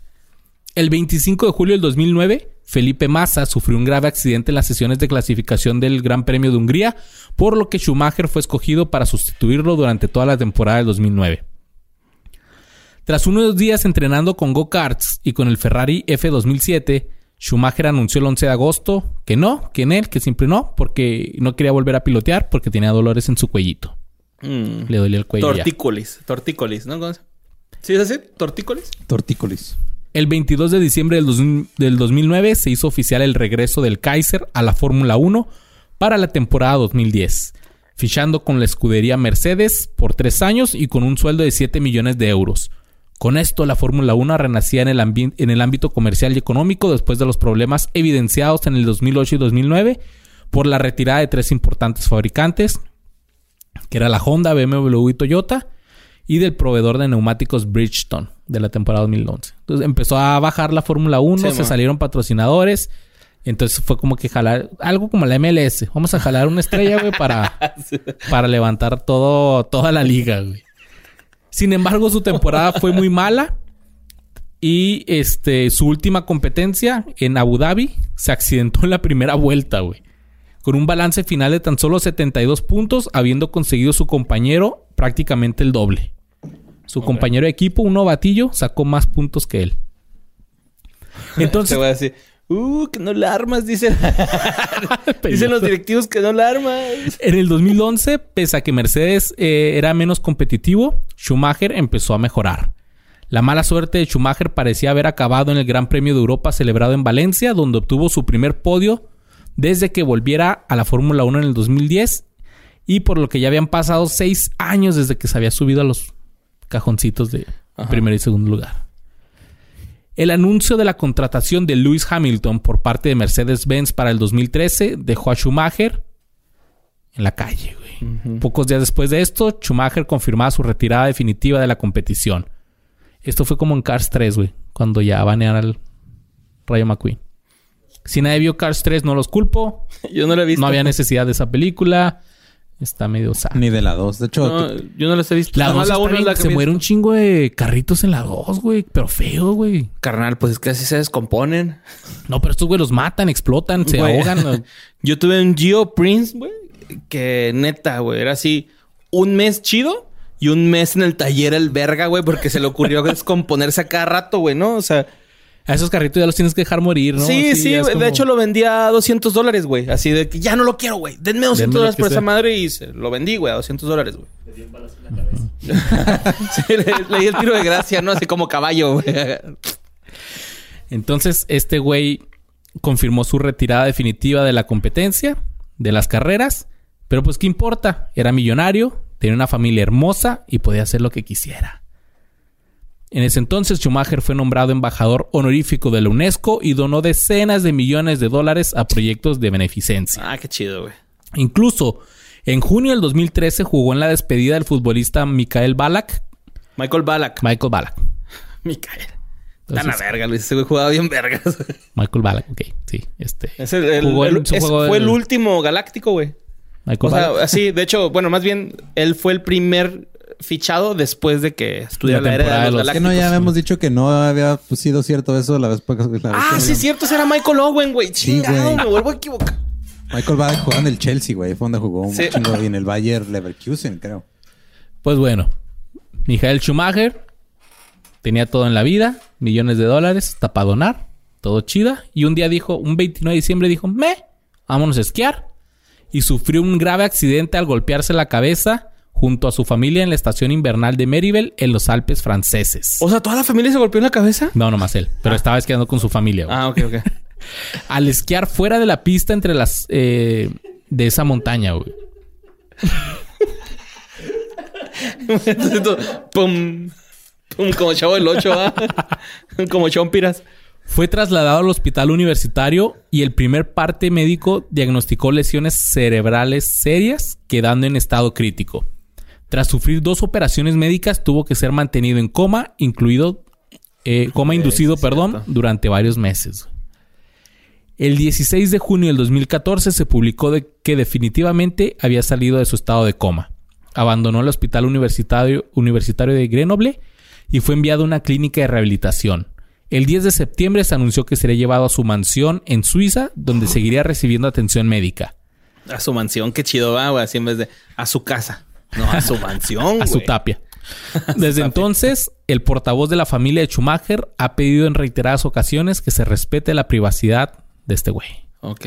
Sin embargo, el 29 de diciembre del 2015, dos años después del accidente, la prensa deportiva internacional empezó a hacerle de pedo porque insistían que seguían sin saber nada del estado de salud de Schumacher. En la actualidad, y a pesar de los diferentes rumores que aparecen y que el, el portavoz de la familia se encarga de desmentir, el estado de salud del Kaiser sigue siendo una absoluta incógnita. Ok. El 2 de enero del 2019, un día antes del cumpleaños número 50, O sea, este güey cumple años el 3 de enero. 2 de enero. Yo cumplo también el 2 de enero, güey. Ah, pues No compartes con mames. Schumacher. Ojalá yo güey. también termine en coma algún día. ¿Qué? Así, güey. Las tazas sobre el mantel. Sin moverme. La lluvia derramada.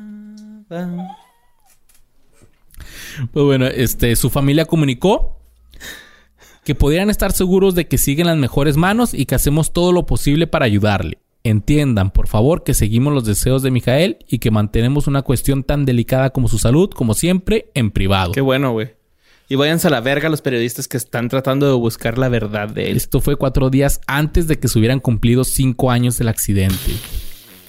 A mediados del 2019, Schumacher había experimentado una notable mejoría, estaba avanzando en su recuperación y decían que ya veía las carreras de la Fórmula 1 en la tele. O sea, ya, ya, ya, ya Sí, no ya era está. no vegetativo. Bueno, Ajá. en coma ya no estaba. Sí, o sea, ya había salido del coma, pero coma, se- no, no, del coma salió desde el 2014.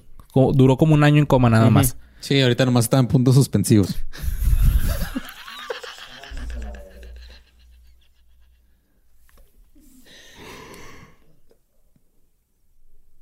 Genius, güey. Ya denle el premio a este güey, güey. Vamos al siguiente, ¿no? Ya, güey, ya. Así Apaguen. déjalo, güey. Como él. deja, deja sus datos así como Ya, él. güey. Apaguen el radio, apaguen YouTube. Si están manejando, estacionense, apaguen el carro y ya váyanse porque ya este güey ganó el internet. Ay, güey. Ay, güey. ¿Qué pasa? ¿Tenemos que continuar? Por favor. Ok. Continuemos, No pues. sea mentiroso, pinche Telemundo, güey. Aquí no pasa eso de... Ah, aquí no tenemos el chicharo, ¿no? No, el Dicen- chicharito. Ah, no. El chicharito es el novio de Diego. Ay, chicharo. ¿Cómo? Imaginemos cosas chingonas. Imaginamos cosas chingonas. Pues ahí va, mira. Para los que dicen que no investigamos y no tomamos las cosas en serio, esto es de Verdad. ayer, güey. Ah. Ayer 17 de noviembre, bueno, estamos grabando esto el 18 de noviembre del 2020. Miércoles. El 17 de noviembre del 2020, el presidente de la Federación Internacional de Automovilismo contó nuevos detalles sobre la salud de Michael Schumacher. Él informó que visita a este güey cada mes y que el expiloto está muy atento del desempeño de su hijo Mick Schumacher en la Fórmula 2. ¿Por qué? Porque su hijo, siguiendo Mm, como un Julio César Chávez, siguiendo los pasos de su padre, Julio César ser- Jr. Y yo te quiero decir, güey, que este podcast te queremos un chingo. Y que, neta, esperamos Que le caiga. algún día darnos una línea contigo, güey. Lo único que espero, güey. Yo los grabo. Entonces, mira. Y chingo mi madre si el presidente de la Federación Internacional de Automovilismo no dijo así. Mira, sabes que esta es una pregunta sobre la que voy a ser extremadamente reservado. Veo a, mi, a Micael muy a menudo, lo veo una o dos veces al mes. Mi respuesta es siempre la misma. Está luchando y solo podemos desearle a él y a su familia que las cosas mejores, mejoren. Qué bueno. Y finalizó con está muy bien rodeado y está en un lugar donde está lo suficientemente cómodo. Qué bueno. En La el sí sillón de la gusto, sala, güey. O sea, en resumen, este no está bien. Bueno, no, no está bien para estar público, Ajá. pero pues ahí anda. ¿no? Acá. Y el hijo de Michael Schumacher, Mick, es piloto de Fórmula 2, tiene 21 años y corren los rumores de que está a punto de debutar en la Fórmula 1. Así que, El JR. Michael Schumacher, espero que escuches podcast ahí en tu camita.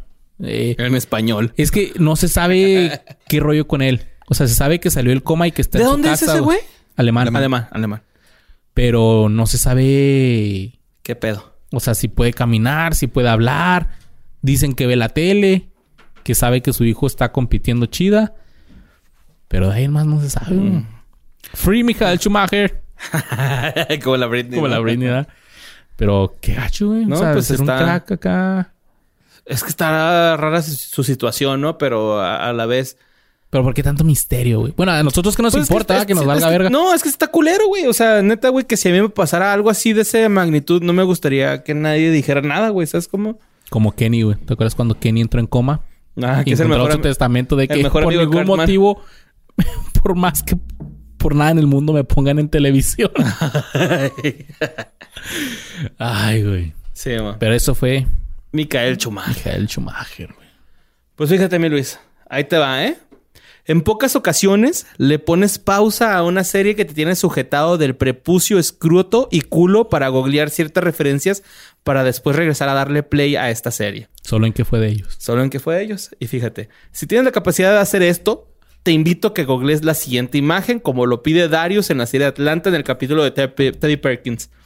Vayan en este momento a googlear Sammy Sosa Pink Hat. No mames, Pink Hat. Ujú. Ok, a ver. Te lo puedes... glo- go- Tienes una computadora enfrente. Googlear. estoy Luis. googleando. A ver, espérate. A ver. Sammy Sosa. Güey, es el primer resultado que me pone, la primera sugerencia. A ver. No seas mamón, güey. Dude, si acabas de regresar de esa imagen, probablemente sabes cómo se ve un pezón albino. güey. Seguramente, tú lo sabes. El ajolote albino representa algo en México, güey. Sammy Sosa representa que el color rosado, aparte de estar re- presente en las salchichas food, también está en lo desagradable, siempre y cuando haya sido negro. ¿Por qué, güey? Pues no sé. ¿Qué hizo? ¿Es, ¿Es Sammy Sosa? Es Sammy Sosa, güey. Es Sammy- neta, güey. es- El beisbolista A ver, vamos a dar una segunda oportunidad, güey. Si tú ahorita estás viendo qué fue de ellos, ve a Google, güey. Pon Sammy Sosa Pink Hat. Pink de ro- sombrero rosa. Verga. Sammy Sosa Sombrero Rosa es una buena nombre de banda que tocaría en el Vive. Latino a las 2 de la tarde. Me gusta más waffle azul. Waffle azul. No, no busquen Waffle No, azul. no lo busquen. Ese sí no lo busquen. Bueno, hicimos esa pausa para que tuvieras tiempo de regresar. Espero que estés de vuelta. Y pues, vamos a hablar de Samuel Kelvin Sosa. Que es mejor conocido como Sammy Sosa, un ex beisbolista dominicano, do- dominicano que se desempeñaba como Gracias, jardinero acento dominicano. derecho. Dominicano. No, no sé hacerlo. No, No, ok. no te, te quedaría bien mal. Y pues este güey jugó No en sería la las... primera vez. ¿Cómo? No, dale, ¿qué pasó? Ah, que este güey jugó en las grandes ligas, ¿no? De béisbol. Eh, este güey nació en Consuelo, un municipio de la provincia, el 12 de noviembre del año del, del 68. Ahorita tiene 51 o 52 años, güey. Y La neta no... Soy bien malo en matemáticas, pero ese es la rango, ¿no? ¿Qué latinaste? No. Es de una familia muy pobre. Sosa se conoce en el entorno familiar y de amigos como Miki. Es hijo de Mireya Sosa y Juan Montero Sosa, quien falleció de aneurisma cerebral cuando este tenía siete años de, de edad. Su abuela materna, que había sugerido que su nombre de nacimiento fuera Samuel, se le ocurrió. Su cuchara. Se llama Samuel, chavito. Esta, esta señora oyó el nombre de una telenovela que le gustaba y decidió desde ese momento que él sería llamado también Mickey, güey, como el personaje de la telenovela, ¿no? O sea, espérate, decir, ¿por qué Mickey si ni Es, siquiera es se como si a ti tus papás te hubieran puesto Betty García, güey, ¿no? Por Betty la Fea, güey. Así, así, güey, acá. No, no, no. O sea, es como si mis papás me hubieran puesto Luis y mi abuela hubiera dicho que se llame Betty por Betty la fea por mis huevos. Sí, así, güey, ¿no? Ay, mi abuelita, la extraño. Luis Betty. Está bien. Vi la película de Coco. Llegar a la MLB, MLB es difícil. Hacerlo siendo un jugador de origen no americano lo es aún más, güey, ¿no? O sea, es una de las cosas más cabronas, siendo que todos son de esa pinche. ¿no? Todos son latinoamericanos. Pero ser uno de los latinos dentro de los mejores, eso sí lo logró Sammy Sosa, güey. Es un, el jardinero derecho dominicano llegó a las mayores en el 89 para jugar con los Texas Rangers y tuvo una carrera de 18 años donde consolidó como uno de los mejores bateadores de su generación. Aunque su carrera no estuvo exenta de la polémica,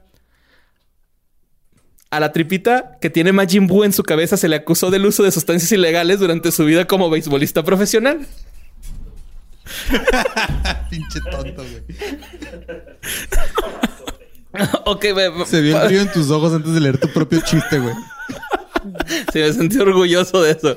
Pero es que Eh, bueno, este güey estuvo en los Rangers, güey. Y luego creo que estuvo en los Cubs. Y luego estuvo en... No me acuerdo qué otro equipo. Y otra vez en, en los Rangers. Ya se retiró ahí, ¿no? Pero los Cubs fue donde... Fue sí, o sea, cuando relacionas a Sammy Sosa con un equipo de, de béisbol es los Cubs. Estos señalamientos, de hecho, han tenido repercusión en Sosa desde el 2011, el año de su primera aparición en la votación para ser electo al Salón de la Fama. Se ha levantado polémica sobre si debe de ganar el reconocimiento y aunque uno de sus Instagrams, porque igual que este cabrón, güey, tiene un chingo, güey, dice futuro deportista al Salón de la Fama. Así dice su Instagram. Eso es creer en ti mismo. Sí, ma. Es como si McAllister ganara un Emmy, ¿no, mi Luis? O sea, si pusiera próximo ganador al Emmy. Su debut en la MLB se dio a conocer con los Rangers y tuvo un fugaz paso por los Chicago White Sox. Sosa es un nombre que se relaciona casi de inmediato con los vecinos de los Sox, los Cubs. Ok. Eh, en el club Really Field cosechó una productividad de carrera. Después de casi dos décadas en las mayores, el dominicano regresó a, Te- a Texas para ponerle punto final a su carrera, que prácticamente lo único que no tuvo fue un anillo de la Serie Mundial. Sí, nunca ganó el güey. Ujú. Cuando se desafanó del béisbol, Sosa era el latino con la mayor cantidad de home runs. Esta marca ya ha sido superada. Eh, de hecho, fue superada primero por un compatriota suyo que se llama Albert Pujols. Ajá. Eh, obviamente Pujols. esto en su momento. Eso fue ya ahorita me imagino que a lo mejor ya lo rompieron, güey. Yo soy de las personas que no puede ver béisbol si no está tomando. Entonces, Pero hay que recordar todo el pedo, o sea, por lo que se hizo famoso Sammy Sosa, fue porque junto con este Maguire. Mark Maguire, Mark Maguire. empezaron a tirar home runs. Ah, no, ya, ya iba más adelante este pedo, ¿no? Ok, ok. Pero pues no todo estuvo tan peladas para Sosa, ¿no? En 2005 se reveló que la MLB tenía dos años realizando una investigación por doping dentro de la liga. En los nombres señalados de sacar ventaja mediante sustancias figuraban José Canseco, Barry Bonds, George Clemens, Alex Rodríguez, Rafael Palmero, Mark Maguire, Mario Capistrán y Sammy Sosa. Pesos pesados de la década. Son pesos pesados de la década y no lo digo por mi abundante abdomen de los noventas en las grandes ligas. A lo que el beisbolista declaró y chingo mi madre si no dijo así. Para ser claros, nunca he tomado drogas ilegales para mejorar el rendimiento. A ver, para mí ahí me caso rido, güey. ¿no? guiño, Sí. guiño, guiño. Recreativamente, entonces sí. Pero, Pero bueno, está consumiendo drogas. O sea, cuando drogas legales, sí. Ajá, Simón, bueno, ahí te va. Nunca me he inyectado o ha habido alguien que haya inyectado, inyectadome a mí con nada. No he violado las leyes de Estados Unidos o las leyes de la República Dominicana. He sido probado en fecha reciente y estoy limpio. Estamos de acuerdo que la cocaína se quita en un mes de tu sistema. o sea, no sé por qué es ese dato, pero lo sé, ¿no? Entonces, el- pues, mira, yo no sé. Y ahora ustedes también lo saben, Ah, así que... Si usted se mete perico, déjese de meter un mes y se limpia. Sammy Sosa declaró inocente toda esta controversia y a final de cuentas le ha costado el ingreso de Cooperstown, que Cooperstown, perdón, que pues Cooperstown viene siendo un salón de la fama en Nueva York, pero es semioficial, güey. No es así como que Ok. del todo No oficial. es ¿no? el Salón de la Fama. Es Ajá, sí, es, es, ajá, es como uno semioficial. Es como que el- me imagino que el salón de la fama y luego está ese, güey, ¿no? Es como que el cuarto de la fama. Y esto a 11 años de su retiro, ¿no? No, no, no lo contempla. Pero la polémica no se terminó con el posible uso de sustancias que mejoraran el rendimiento deportivo ni recreativas. ya que las, las fotos actuales del ex jardinero este, muestran que el tono de su piel ha cambiado. Se te hace, güey. No Sosa, de ascendencia africana, aparece en fotos con una piel mucho más rosada de la que mostraba cuando jugó en las mayores. Y con respecto a esto, Sosa ha declarado no ser racista y que el cambio se debe a una crema que usa antes de dormir. Wow. Ok. Sí, güey. si no han googleado la imagen de So- Sammy Sosa con un sombrero rosa, googleenlo ahorita, Güey, parece que se quemó la cara, güey, o algo así. O sea, es una cremita, güey. Aplicó un Michael Jackson, güey. O no tiene varicela y le ponen esa pomadita rosa, güey, que te ponían. No sé, güey, está rosa. Pero chingo mi madre y si no dijo así. Miren lo que soy hoy. Esta es mi vida y, tomo y no tomo basura de nadie. Hago lo que quiero, añadió el dominicano en una entrevista en el 2009. Ok. Sammy Sosa fue el centro de atención a finales de este mismo año cuando apareció en público con la piel notoriamente más clara. Afirmó que la causa de esto pues fue la crema para la piel que ha estado usando. Y que dijo, ups.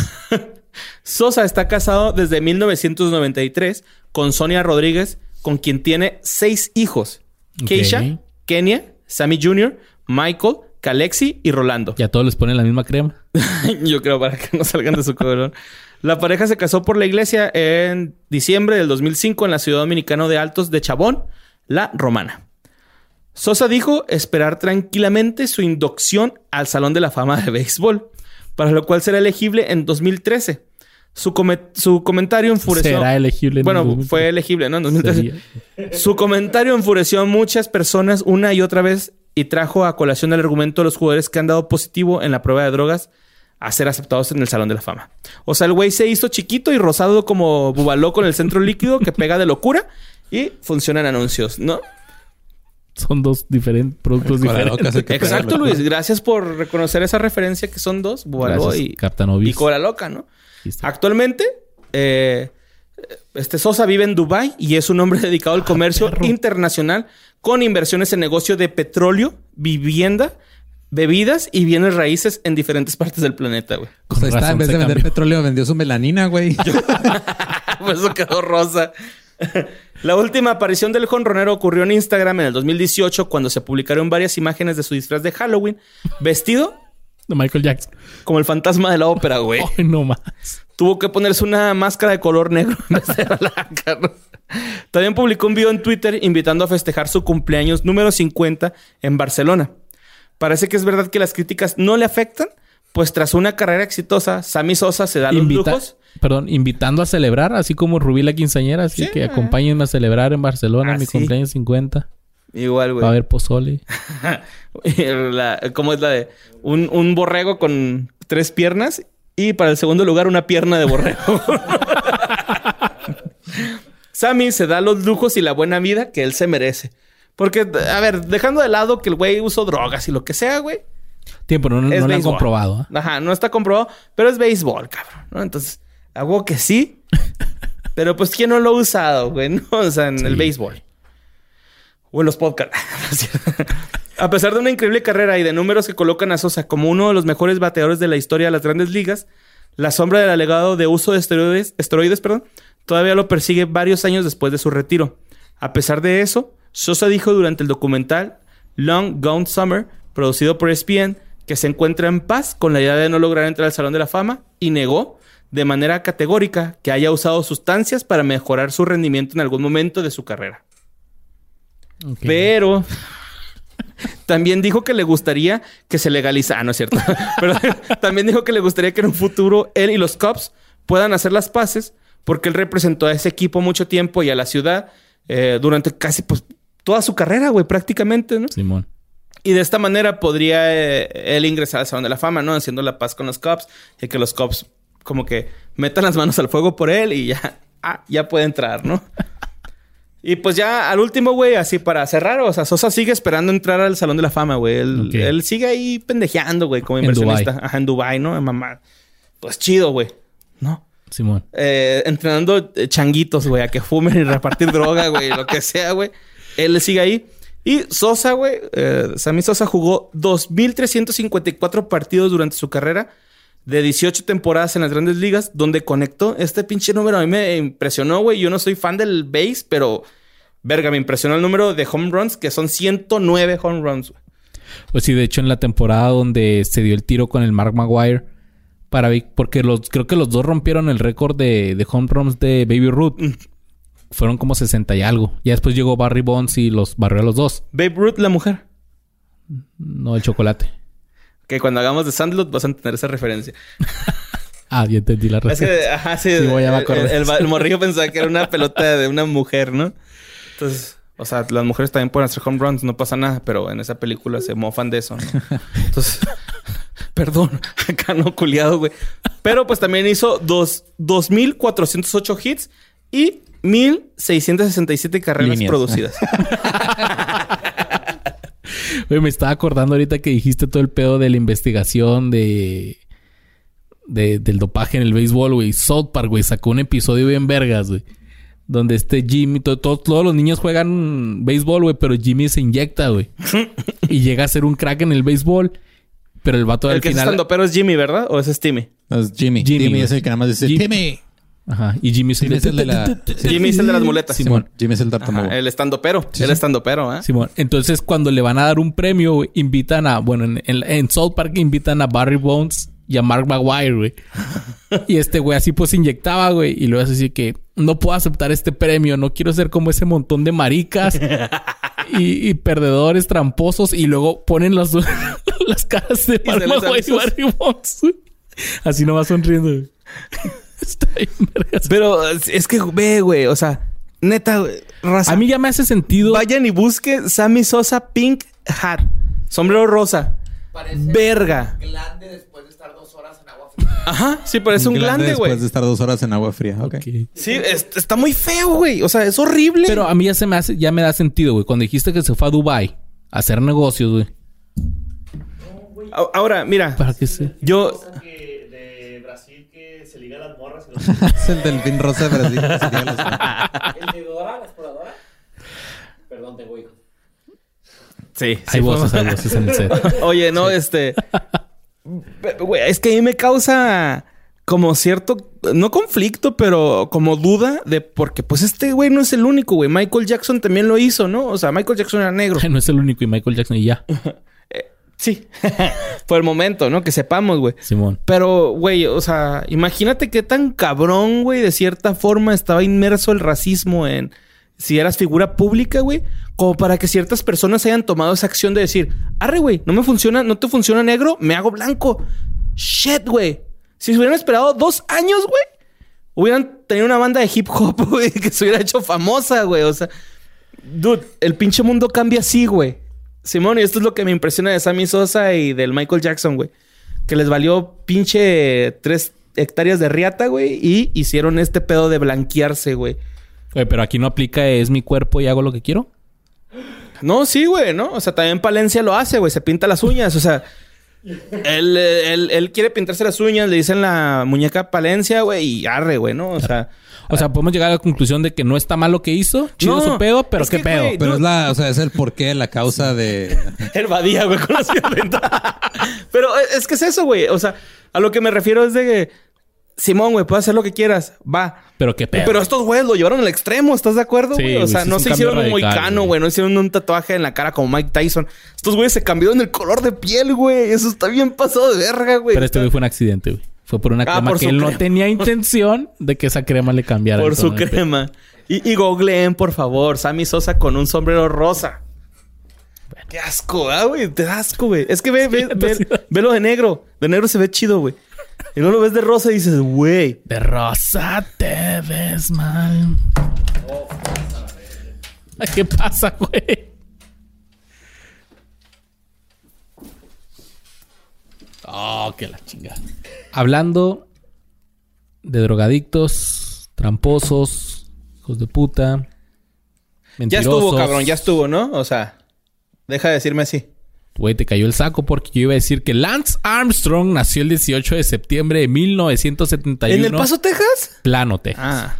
Sí, no, no. Güey, esta era una oportunidad perfecta. Como todos tenemos un amigo drogadicto y No, ya lo reventé mucho, güey. Ya, sí, güey. Aparte, a mí no me consta que el- mi amigo ¿Me has sea visto, tramposo. güey? No, güey, nunca te he visto, güey.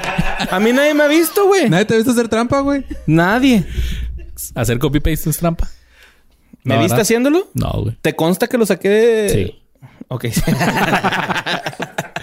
Vamos a hablar de Lance Armstrong que nació en Plano, Texas en 1971. Si no saben dónde está Plano, Texas, está al norte de Dallas. Con 12 años empezó su carrera deportiva en el equipo de natación de esa ciudad. Y el futuro ciclista cambió de disciplina cuando vio un anuncio para participar en un triatlón. Borre, dinos qué es un triatlón. Un triatlón es donde vas a correr, bicicletear y nadar. Exactamente. No sé si exactamente eso, ¿no? O sea, son tres competencias. A veces te toca nadar, a veces no. No sé, pero No sé, pero esas son las que yo, Es esas que yo conozco. Esas son las tres de huevo. ¿Son de web? Ok. Sí, yo conozco que es así, güey. No sé. Para eso inventaron el. Im- Imagínate, correr, verguiarte un güey.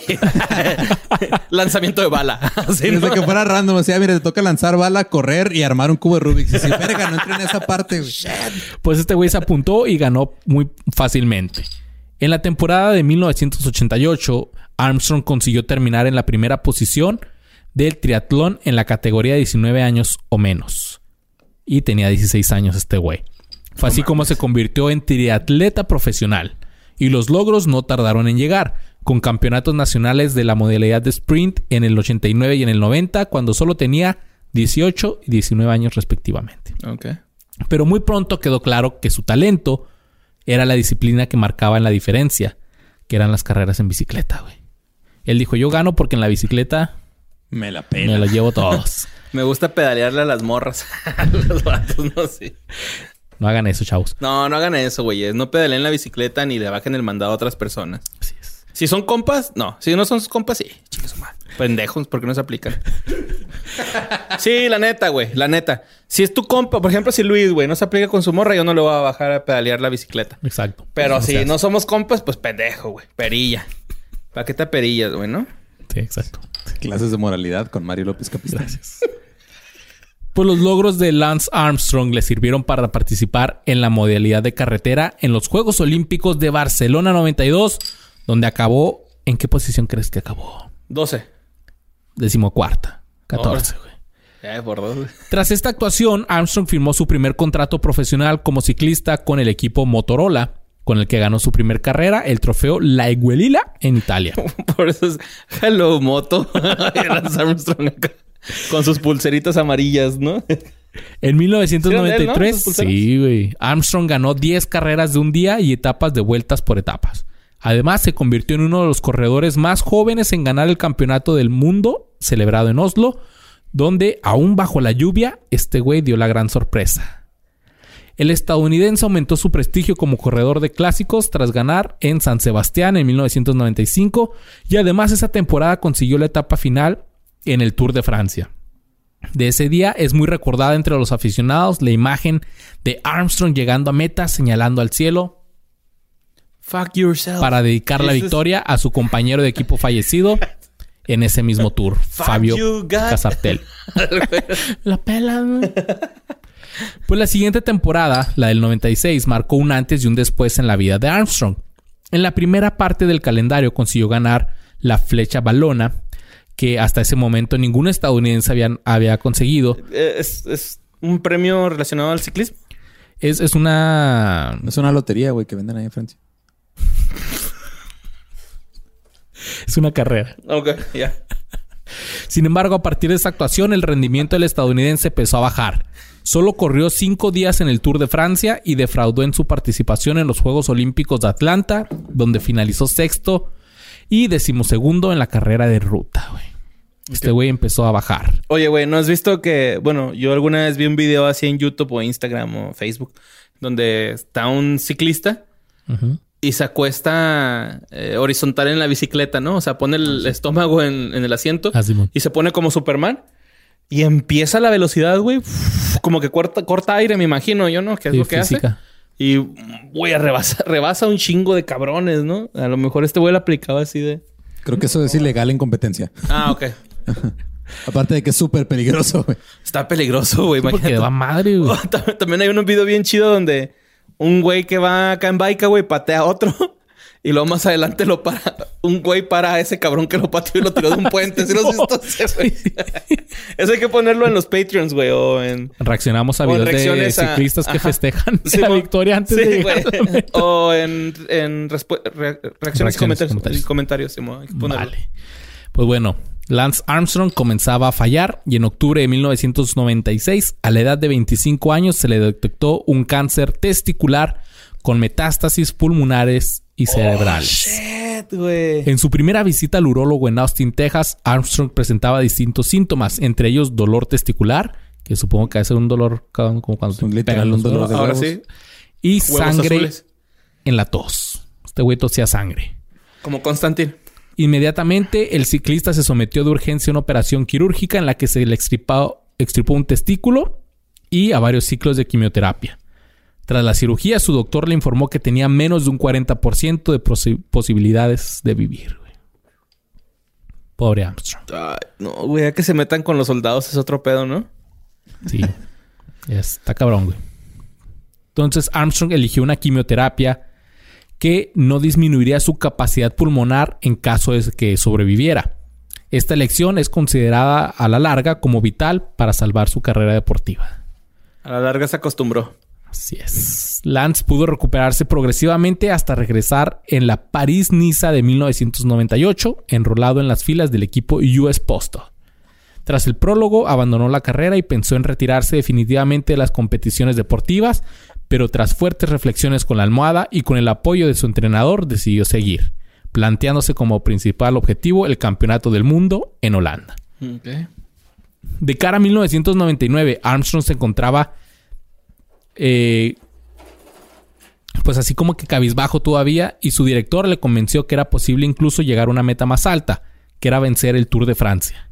Wow. Lance se presentó en la salida como un favorito de segunda fila y arrasó con todos en la clasificación general. Sí, man. Que no, no, no conozco mucho del ciclismo, pero supongo que ha de ser como las carreras de automóviles, de clasificación, de quién sale primero y así. Pues bueno, este güey logró siete triunfos consecutivos del Tour de Francia entre 1999 y el 2005, así como la medalla de bronce en los Juegos Olímpicos de Sydney 2000. Que a lo mejor voy a estar mal, pero creo que el Tour de Francia es como el mundial. O sea, es como que la competencia más... Más chingona. La más importante de ciclismo. Y es estar... Pinches son carreras de días, ¿no? Bueno, de un chingo de Ajá, horas. güey. sí, sí, sí duran un rato ahí en el pedo, güey. Ahí fue cuando ganó su fama. Y empezaron a salir las, Las pulseritas. pulseritas de Strong. Muy bonitas. Live strong. Live Live Strong. Strong. Live o live. Live Ah, strong. perdón. Es que yo pronuncio vive fuerte, güey. Vive Sí, mo. fuerte, vive seguro. Que, eh, Que seguro todos tuvieron en la secundaria, Sí, si alguien te regalaba una de esas madres, era así de, no mames, güey, neta, ¿me la regala? Que era para apoyo al cáncer de, Sí, que... de testicular. Pero seguramente tú apoyaste a algún güey que hacía pulseritas en la secundaria. Piratería. Sí, porque había un chingo de piratas, ¿no? Y conseguir una pulsera, este, Live Strong, era- estaba cabrón, güey, sí me acuerdo. Que... Pero era como que verte chico nice, ¿no? Ah, traigo esta pulsera y apoyo a la gente y me siento chingón, güey. Y no solamente eso, en el 2004 salió en la película de Dodgeball. No sé Sí, si la has visto, pelotas Sí, en sí juego. la he visto, Sí, está muy buena. El personaje de Vince Vaughn llega al aeropuerto. ¿no? Simón, Así es, Vince, Vaughn. ¿Sale Will Ferrell también, no? ¿Me parece o no? No, es este... Ah, se me fue el nombre de... Meet the Parents. Ah... Sean Wilson. Una noche en el museo. No. Ben Stiller. Ben Stiller, Ben Stiller, Simón. Güey, a mí Ben Stiller no me cae chido, güey. En esa película actúa muy chido como villano, güey. Me cae chido ese güey. No, te he tratado un chingo veces que me caiga chido y no puedo que me caiga chido, güey. Pero en esta película Lance Armstrong llega y da un mensaje de, De amor y paz. de amor y, y de no rendirse, güey. Le dice a, esta Vince Vaughn que, que se quiere retirar el torneo de Dodgeball. Le dice... A mí me detectaron cáncer de testículo y aún así gané el Tour de Francia siete veces seguidas. Seguro que tienes una buena razón para retirarte tú. Y dice una de las frases que más me gustan a mí eh, que he usado en mi vida. Que si la gente no se rindiera cuando las cosas se ponen difíciles, no tendría nada de que arrepentirse en su vida. Ahora solo tengo la frase. Sí, güey. Me vale verga quién la dijo. Y ahorita verán por qué. No, sí, güey. Está bonita esa frase. Que de hecho la escribió un güey. No la... No la dijo él. Ah, ok. Bueno. Sí. Es probable Pero- que un escritor de Un Hollywood. escritor. Gracias, gracias. Pues sí, es cierto. El 18 de abril del 2005 había anunciado en una rueda de prensa en Georgia que se retiraba en julio de ese año tras el Tour de Francia y pese a tener un año más de contrato con su equipo, el Discovery Channel, y fue así como su séptima victoria consecutiva en el Tour de Francia, se iba Lance Armstrong como campeón invicto. Chingón. En el 2006, Armstrong corrió el maratón de Nueva York con el fin de conseguir fondos para la lucha contra el cáncer y no hizo trampa. No como cierto político mexa que cortó el camino, ¿te acuerdas? No me acuerdo si fue el che maratón de Nueva York, güey, pero el madrazo. Güey, madrazo. Sí, es cierto, güey. Pinche vato. Ay, Se güey. pasó de verga, güey. Se salió por un callejón, se subió un carrito que lo llevaran a otro lado, güey. Como el alca- alcalde diamante, ¿no? Con el del día del garrote que consigue unas víboras así de cera, güey. Simón. En el 2006, ah, eh, el 8 de septiembre del 2008, Lance Armstrong anunció su vuelta al ciclismo profesional, que sería en el 2009, con el objetivo de potenciar la lucha contra el cáncer. Qué bueno. Sí, qué chido, güey. Es que sí, sí está cabrón, ¿no, Luis? A comienzos del 2011 manifestó que la última carrera en la que participaría sería el Tour Down Under del 2011. Ya que... El Tour Down for what? Tu, tu. Ay, güey. Sorry, Eso fue- güey. Eso fue muy 2015. Ahí estaba, ahí estaba. Sí, ahí estaba, güey, estaba. Ya que después se dedicaría exclusivamente a carreras de segundo nivel en Estados Unidos. Yo creo que ya sospechaba algo. En el 2011 anunció su retirada definitiva. Y te voy a decir por qué sospechaba algo. A ver. Desde el, desde el 2004, varios periodistas publicaron en un libro que Armstrong había utilizado sustancias dopantes.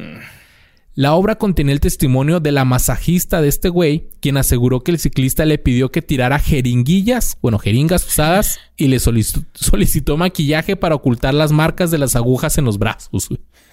Ay, güey, ¿qué no sabe que se puede inyectar esa madre en el pito, güey? Como carcelero, güey. O en la ingle, entre los dedos, güey. Muchos lados donde puedes... eh, en la rodilla, entre los dedos del pie, güey. Hay un chingo de lados donde En te donde estabas otro huevo que ya no tiene. güey.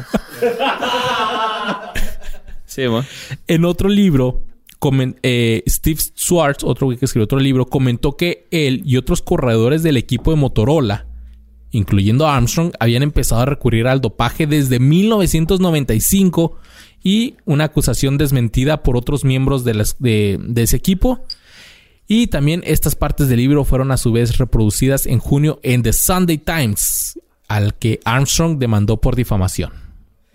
ok. Armstrong le dijo, ¿cómo se les ocurre decir eso de mí? Yo soy un hombre bien. Yo no soy así. Finalmente, los abogados del, del periódico declararon que Armstrong nunca había tenido la intención de usar sustancias dopantes y que por lo tanto le presentaban sus más sinceras disculpas. güey. El o sea, no fue su periódico, intención. O sea, él se tropezó y cayó en esteroides.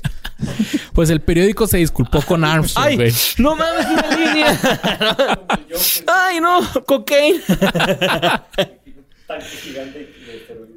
En junio del 2006, el periódico francés Le Monde publicó la acusación del excompañero de Armstrong, Frankie Andrew, y su mujer Betsy, ya que el matrimonio aseguraba que el ciclista había admitido consumir sustancias dopantes justo después de pasar por el quirófano durante su tratamiento para vencer el cáncer.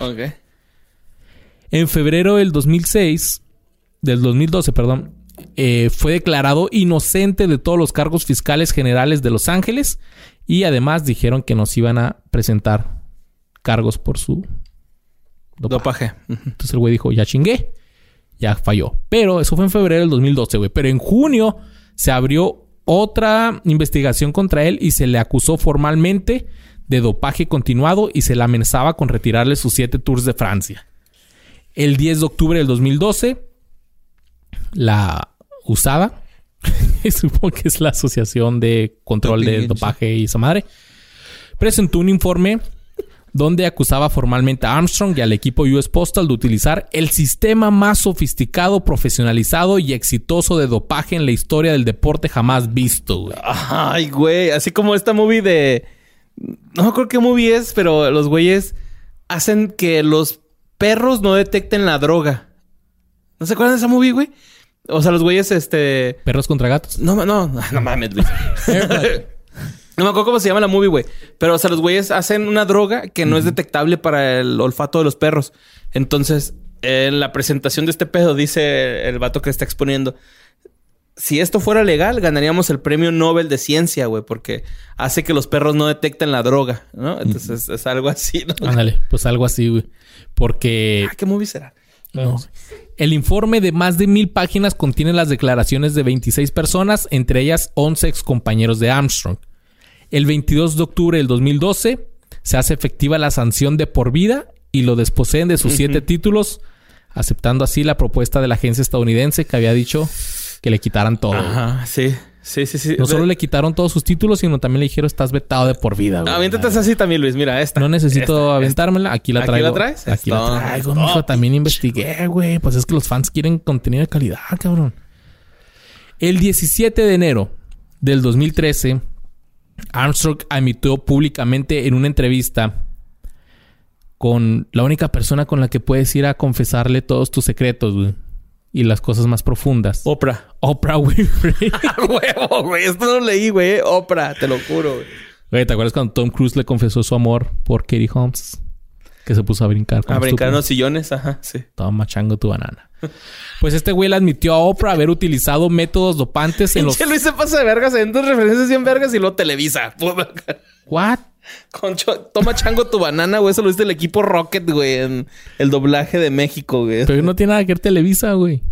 Sí, Televisa dobló Pokémon. Lo único que dobló tele... Bueno. Entonces, eh, este güey le confesó a, Oprah que había usado do- Este. Asteroides, dijo la New York. asteroides. Y el Comité Olímpico Internacional lo descalificó de su tercer puesto de su medalla de bronce que te platiqué que había ganado en Sydney 2000. Pues también se la quitó. Y le pidieron, ¿sabes qué? Devuelve la, la medalla y el diploma. El 12 de septiembre del 2013, Armstrong devolvió su medallita, güey. Pues ni pedo. Hubo reacciones, güey, del mundo deportivo, güey. A ver, ¿cómo Y una de las más cabronas es del tenista serbio Novak Djokovic. Dijo, y chingos mi madre Si no dijo así. si no dijo así este güey. Fucker. Es una vergüenza para el deporte tener un deportista como Armstrong. Ha engañado al deporte, ha engañado a mucha gente en el mundo entero con su carrera y con su historia. Es ridículo que negara la evidencia después de miles de pruebas. Se le tiene que retirar todos los títulos. Merece sufrir. Quiten el otro huevo ya también de una vez.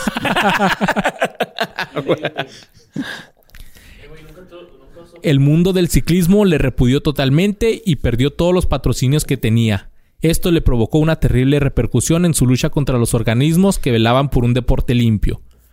Para tratar de resolver su litigio con las agencias antidopaje, el estadounidense se gastó más de 5 millones de euros para demostrar su inocencia. Demandas del US Postal, o sea, el equipo que tenía, donde consiguió sus mayores logros, y hasta del gobierno estadounidense, güey. Fueron uno de los problemas que tuvo este güey. En el ámbito personal también se vio afectado por su confesión. Los peores momentos del exciclista también llegaron a dejarlo bien hundido. Sin embargo, dice que gracias a su familia había conseguido seguir adelante y recuperarse. Él dijo, cuando todo esto ocurrió y me expulsaron de todos los deportes olímpicos de mi vida, hoy ya ni siquiera puedo hacer tiro con arco, Oh, no puedo jugar al badminton, Al ping pong. no me dejan ni jugar al ping pong. Cuando todo esto ocurrió, me expulsaron de todos los deportes olímpicos de por vida. Está hasta bloqueado los servidores del FIFA, el güey. Güey, aquí lo tengo, güey, la cita. Es en serio. Pues lo acaba de decir Luis, güey. Ya sabemos que la trae. que la agarré de la misma página que No tú. más, Sí, de güey. 21 minutos. Digo, 20 minutos. Estas fueron las últimas declaraciones que realizó el ex, ex ciclista, demo- demostrando así la crudeza con la que lo ha tratado el mundo del deporte. Prácticamente lo vapulearon. Su historia fue llevada a la gran pantalla en varios documentales y películas como El engaño del siglo, en el 2015, dirigida por Stephen Fear- Frears. Fierce. En esta se dramatizan sus, sus vivencias, desde el cáncer hasta su confesión. Además, también consiguió sacar gran rendimiento a las acciones que tenía en Uber, que le hicieron En bici el güey, ¿no? No mames, güey. Ese güey, Lance Armstrong hace como 200 entregas al día, cabrón. No, güey, es que dice que tiene, tiene acciones de Uber. No, yo trajo nada que es pinche Uber Eats el güey. Sí, güey, sí. Yo soy dueño de mi propio negocio y el güey en bici en Uber Eats. Saludos a todos los Uber Eats que han hecho esta Eh, sí, pandemia. güey, es. Y, y que chingue su madre el güey que una vez pidió unos tacos y se los chingó. Neta, vayas a la verga mil veces, güey. Porque me, de con- me quedé con antojo y aparte mi ruca no quiso volver a pedir, güey. Entonces, O sea, llegaron vete y... a la verga. No, güey, el vato no llegó, pero puso la entrega como si hubiera llegado. Entonces mi ruca me dice así de, eh, güey, que ya está el güey afuera, que ya entregó. Y yo así de que salgo y no hay nadie, güey. Y luego ya mandamos este mensaje, nos eh, reembolsaron el dinero. Y yo le decía, pide otra vez, güey, quiero taquitos. Y ella, es que qué tal si nos vuelven a robar. Y yo, güey, no mames, güey, eres de las viejitas que le ponen forro a los sillones o qué pedo, güey. Pídelos otra vez, por favor, güey, ¿no? Y le valió verga, no los pidió. Bueno, pues a pesar de todo lo malo que le ha dado este dopaje, reconoció que volvería a hacerlo, güey. Güey, Sí, esta güey. cita está súper chida. Te diría con esos huevos, pero Sí, con ese pero, huevo, Por güey. favor, di. Y chinga mi... Chinga tu... Neta, güey, por favor, usa esa cita, Y güey. chingo a mi madre si no dijo así Lance Armstrong. No era legal, pero no cambiaría nada. Era lo que teníamos que hacer para ganar. Sí me drogo, pero no porque no porque quiera, sino porque necesito ganar. Si no... Así de esta forma, este güey consideraba imprescindible el haberse dopado para poder ganar las carreras y hacer lo que hizo. En el 2017, Armstrong inició un podcast llamado The Move, que proporcionó cobertura diaria del Tour de Francia, güey. La presentación con el retirado. Ya podía ir drogado, ¿no? Con el expulsado mundial Lance Armstrong. güey. También apareció sin pago en transmisiones de televisión en vivo del Tour de Francia de NBC Sports. Y eh, la- el Comité Olímpico indicó que estas apariciones, tanto en el podcast como en NBC, no violaban los términos de su prohibición. Fue así que sí se vale. Actualmente Lance Armstrong tiene 49 años y sigue lidiando con demandas todavía por este rollo. Y ahora es como uno ha sido calificado como de los peores deportistas de la historia. Mira, como que es muy común, ¿no? Entre la gente que tiene un huevo, por ejemplo, el Pelón Gomis también es como los peores comediantes del mundo. Entonces, Pelón Gomis, Lance Tom, Armstrong, Tom Green. No. Tom Green también tienen nada más un huevo y son malos, ¿no? En lo que... Bueno, dígame. Ok, pero no, Lance Armstrong, su huevito da mucho, ¿no? Pues sí, quién sabe. Así que a lo mejor perdió todo. Mucha leche. Perdió su huevo derecho y... Vale madre. El izquierdo. Lance Armstrong. Así que si ustedes todavía tienen la pulserita, es momento de tirarla a la basura. No, se crean, pues es que hizo bien. Este güey apoyó, Pues donó mucho dinero ajá, por al el cáncer, cáncer. de testículo. Está bien, güey. No mames. O sea, y el güey, este, al menos admitió que tenía que haberse drogado. O sea, no se arrepiente de haberse drogado. Dopado. Pues sí, y lo dijo, ¿no? Ah, pues a la verga, güey. O sea, todos se drogaban en ese tiempo. Y es que sí, no, no lo dudo, güey. No, no lo dudes ni tantito de que todos se drogaron en ese tiempo, ¿no? Sí, de no hecho fue fueron fue como único- 22 ajá, güeyes. No fue el único escándalo de dopaje. Sí, fueron, sí, sí. o sea, prácticamente los primeros 20 que llegaban en el Tour de France, todos estaban, iban dopados. Es, es como cuando le dicen a mi Diego Armando, güey, de que, ah, güey, pues se drogaba. Carnal, trata de correr lo que corría el Diego Armando en Perico, güey. A ver si puede peso. hacerlo, güey. Arre, güey, haz- hazlo y chingón, güey. Haz lo que hizo ese cabrón en Perico. Y arre, Y güey. luego habla. Simón, y arre, güey. Lo, lo pinche quito de mi lista de que es una verga, güey, ¿sabes? Pero, dude, está cabrón, güey, neta, güey. Está cabrón. O sea, no, no sé qué pedo con el Perico, pero Diego Armando sí. Entonces, este, güey, se me hace bien cabrón lo que hizo eh, eh, el Dios, el Diego, el 10. Así Argentina, es. Ustedes rifan con ese pinche jugador. Así que ya saben, amiguitos, Y amiguitas, el crimen no paga. ni las drogas. Acuérdense que las drogas Y matan. el- los deportistas pueden caer en cosas muy bajas, muy tristes, Como Adriano. como perder a su papá y caer en las favelas. Bueno, para, Como para perder a su papá no tienen que ser deportistas, todavía no pueden perder. No, no, a lo que me refiero es que o sea, hasta los deportistas Ajá. les pasan esas cosas. Sí, mo. Tienen accidentes que los dejan en coma. Y este, O baja tienen- su rendimiento, ¿no? También bajan su con rendimiento. Ciertas cosas, güey. O simplemente les dan patrocinios millonarios por su cabello. Así como Troy para Pienchi. Así es. Y con esto nos despedimos. A mí me encuentran como Luisardo García. A mí como Mario López Capi. Y esto fue ¿Qué fue de ellos? Y Capítulo número 32. 32. Y recuerden que los viernes en YouTube tenemos reacciones y comentarios. Y ustedes pueden pasar a dejar sus comentarios al grupo de fans de Facebook. Ahí los vamos a estar escuchando porque para eso está. Y leyendo. Los amamos. Los queremos un chingo. Un beso en el... Cachete. Hagan deporte, chavos. Ah, yo creí que dijeras el Yomix. Y dópense si quieren. O sea, no son pros ustedes. Así que a ustedes no les va a pasar nada. Dópense y sean chingones. Chido. si existe eh, la necesidad de... Si no, no lo hagan, güey. Háganlo. Háganlo, pues. Yo lo hago. No es cierto. Luis no aprueba este mensaje. Chido. Adiós.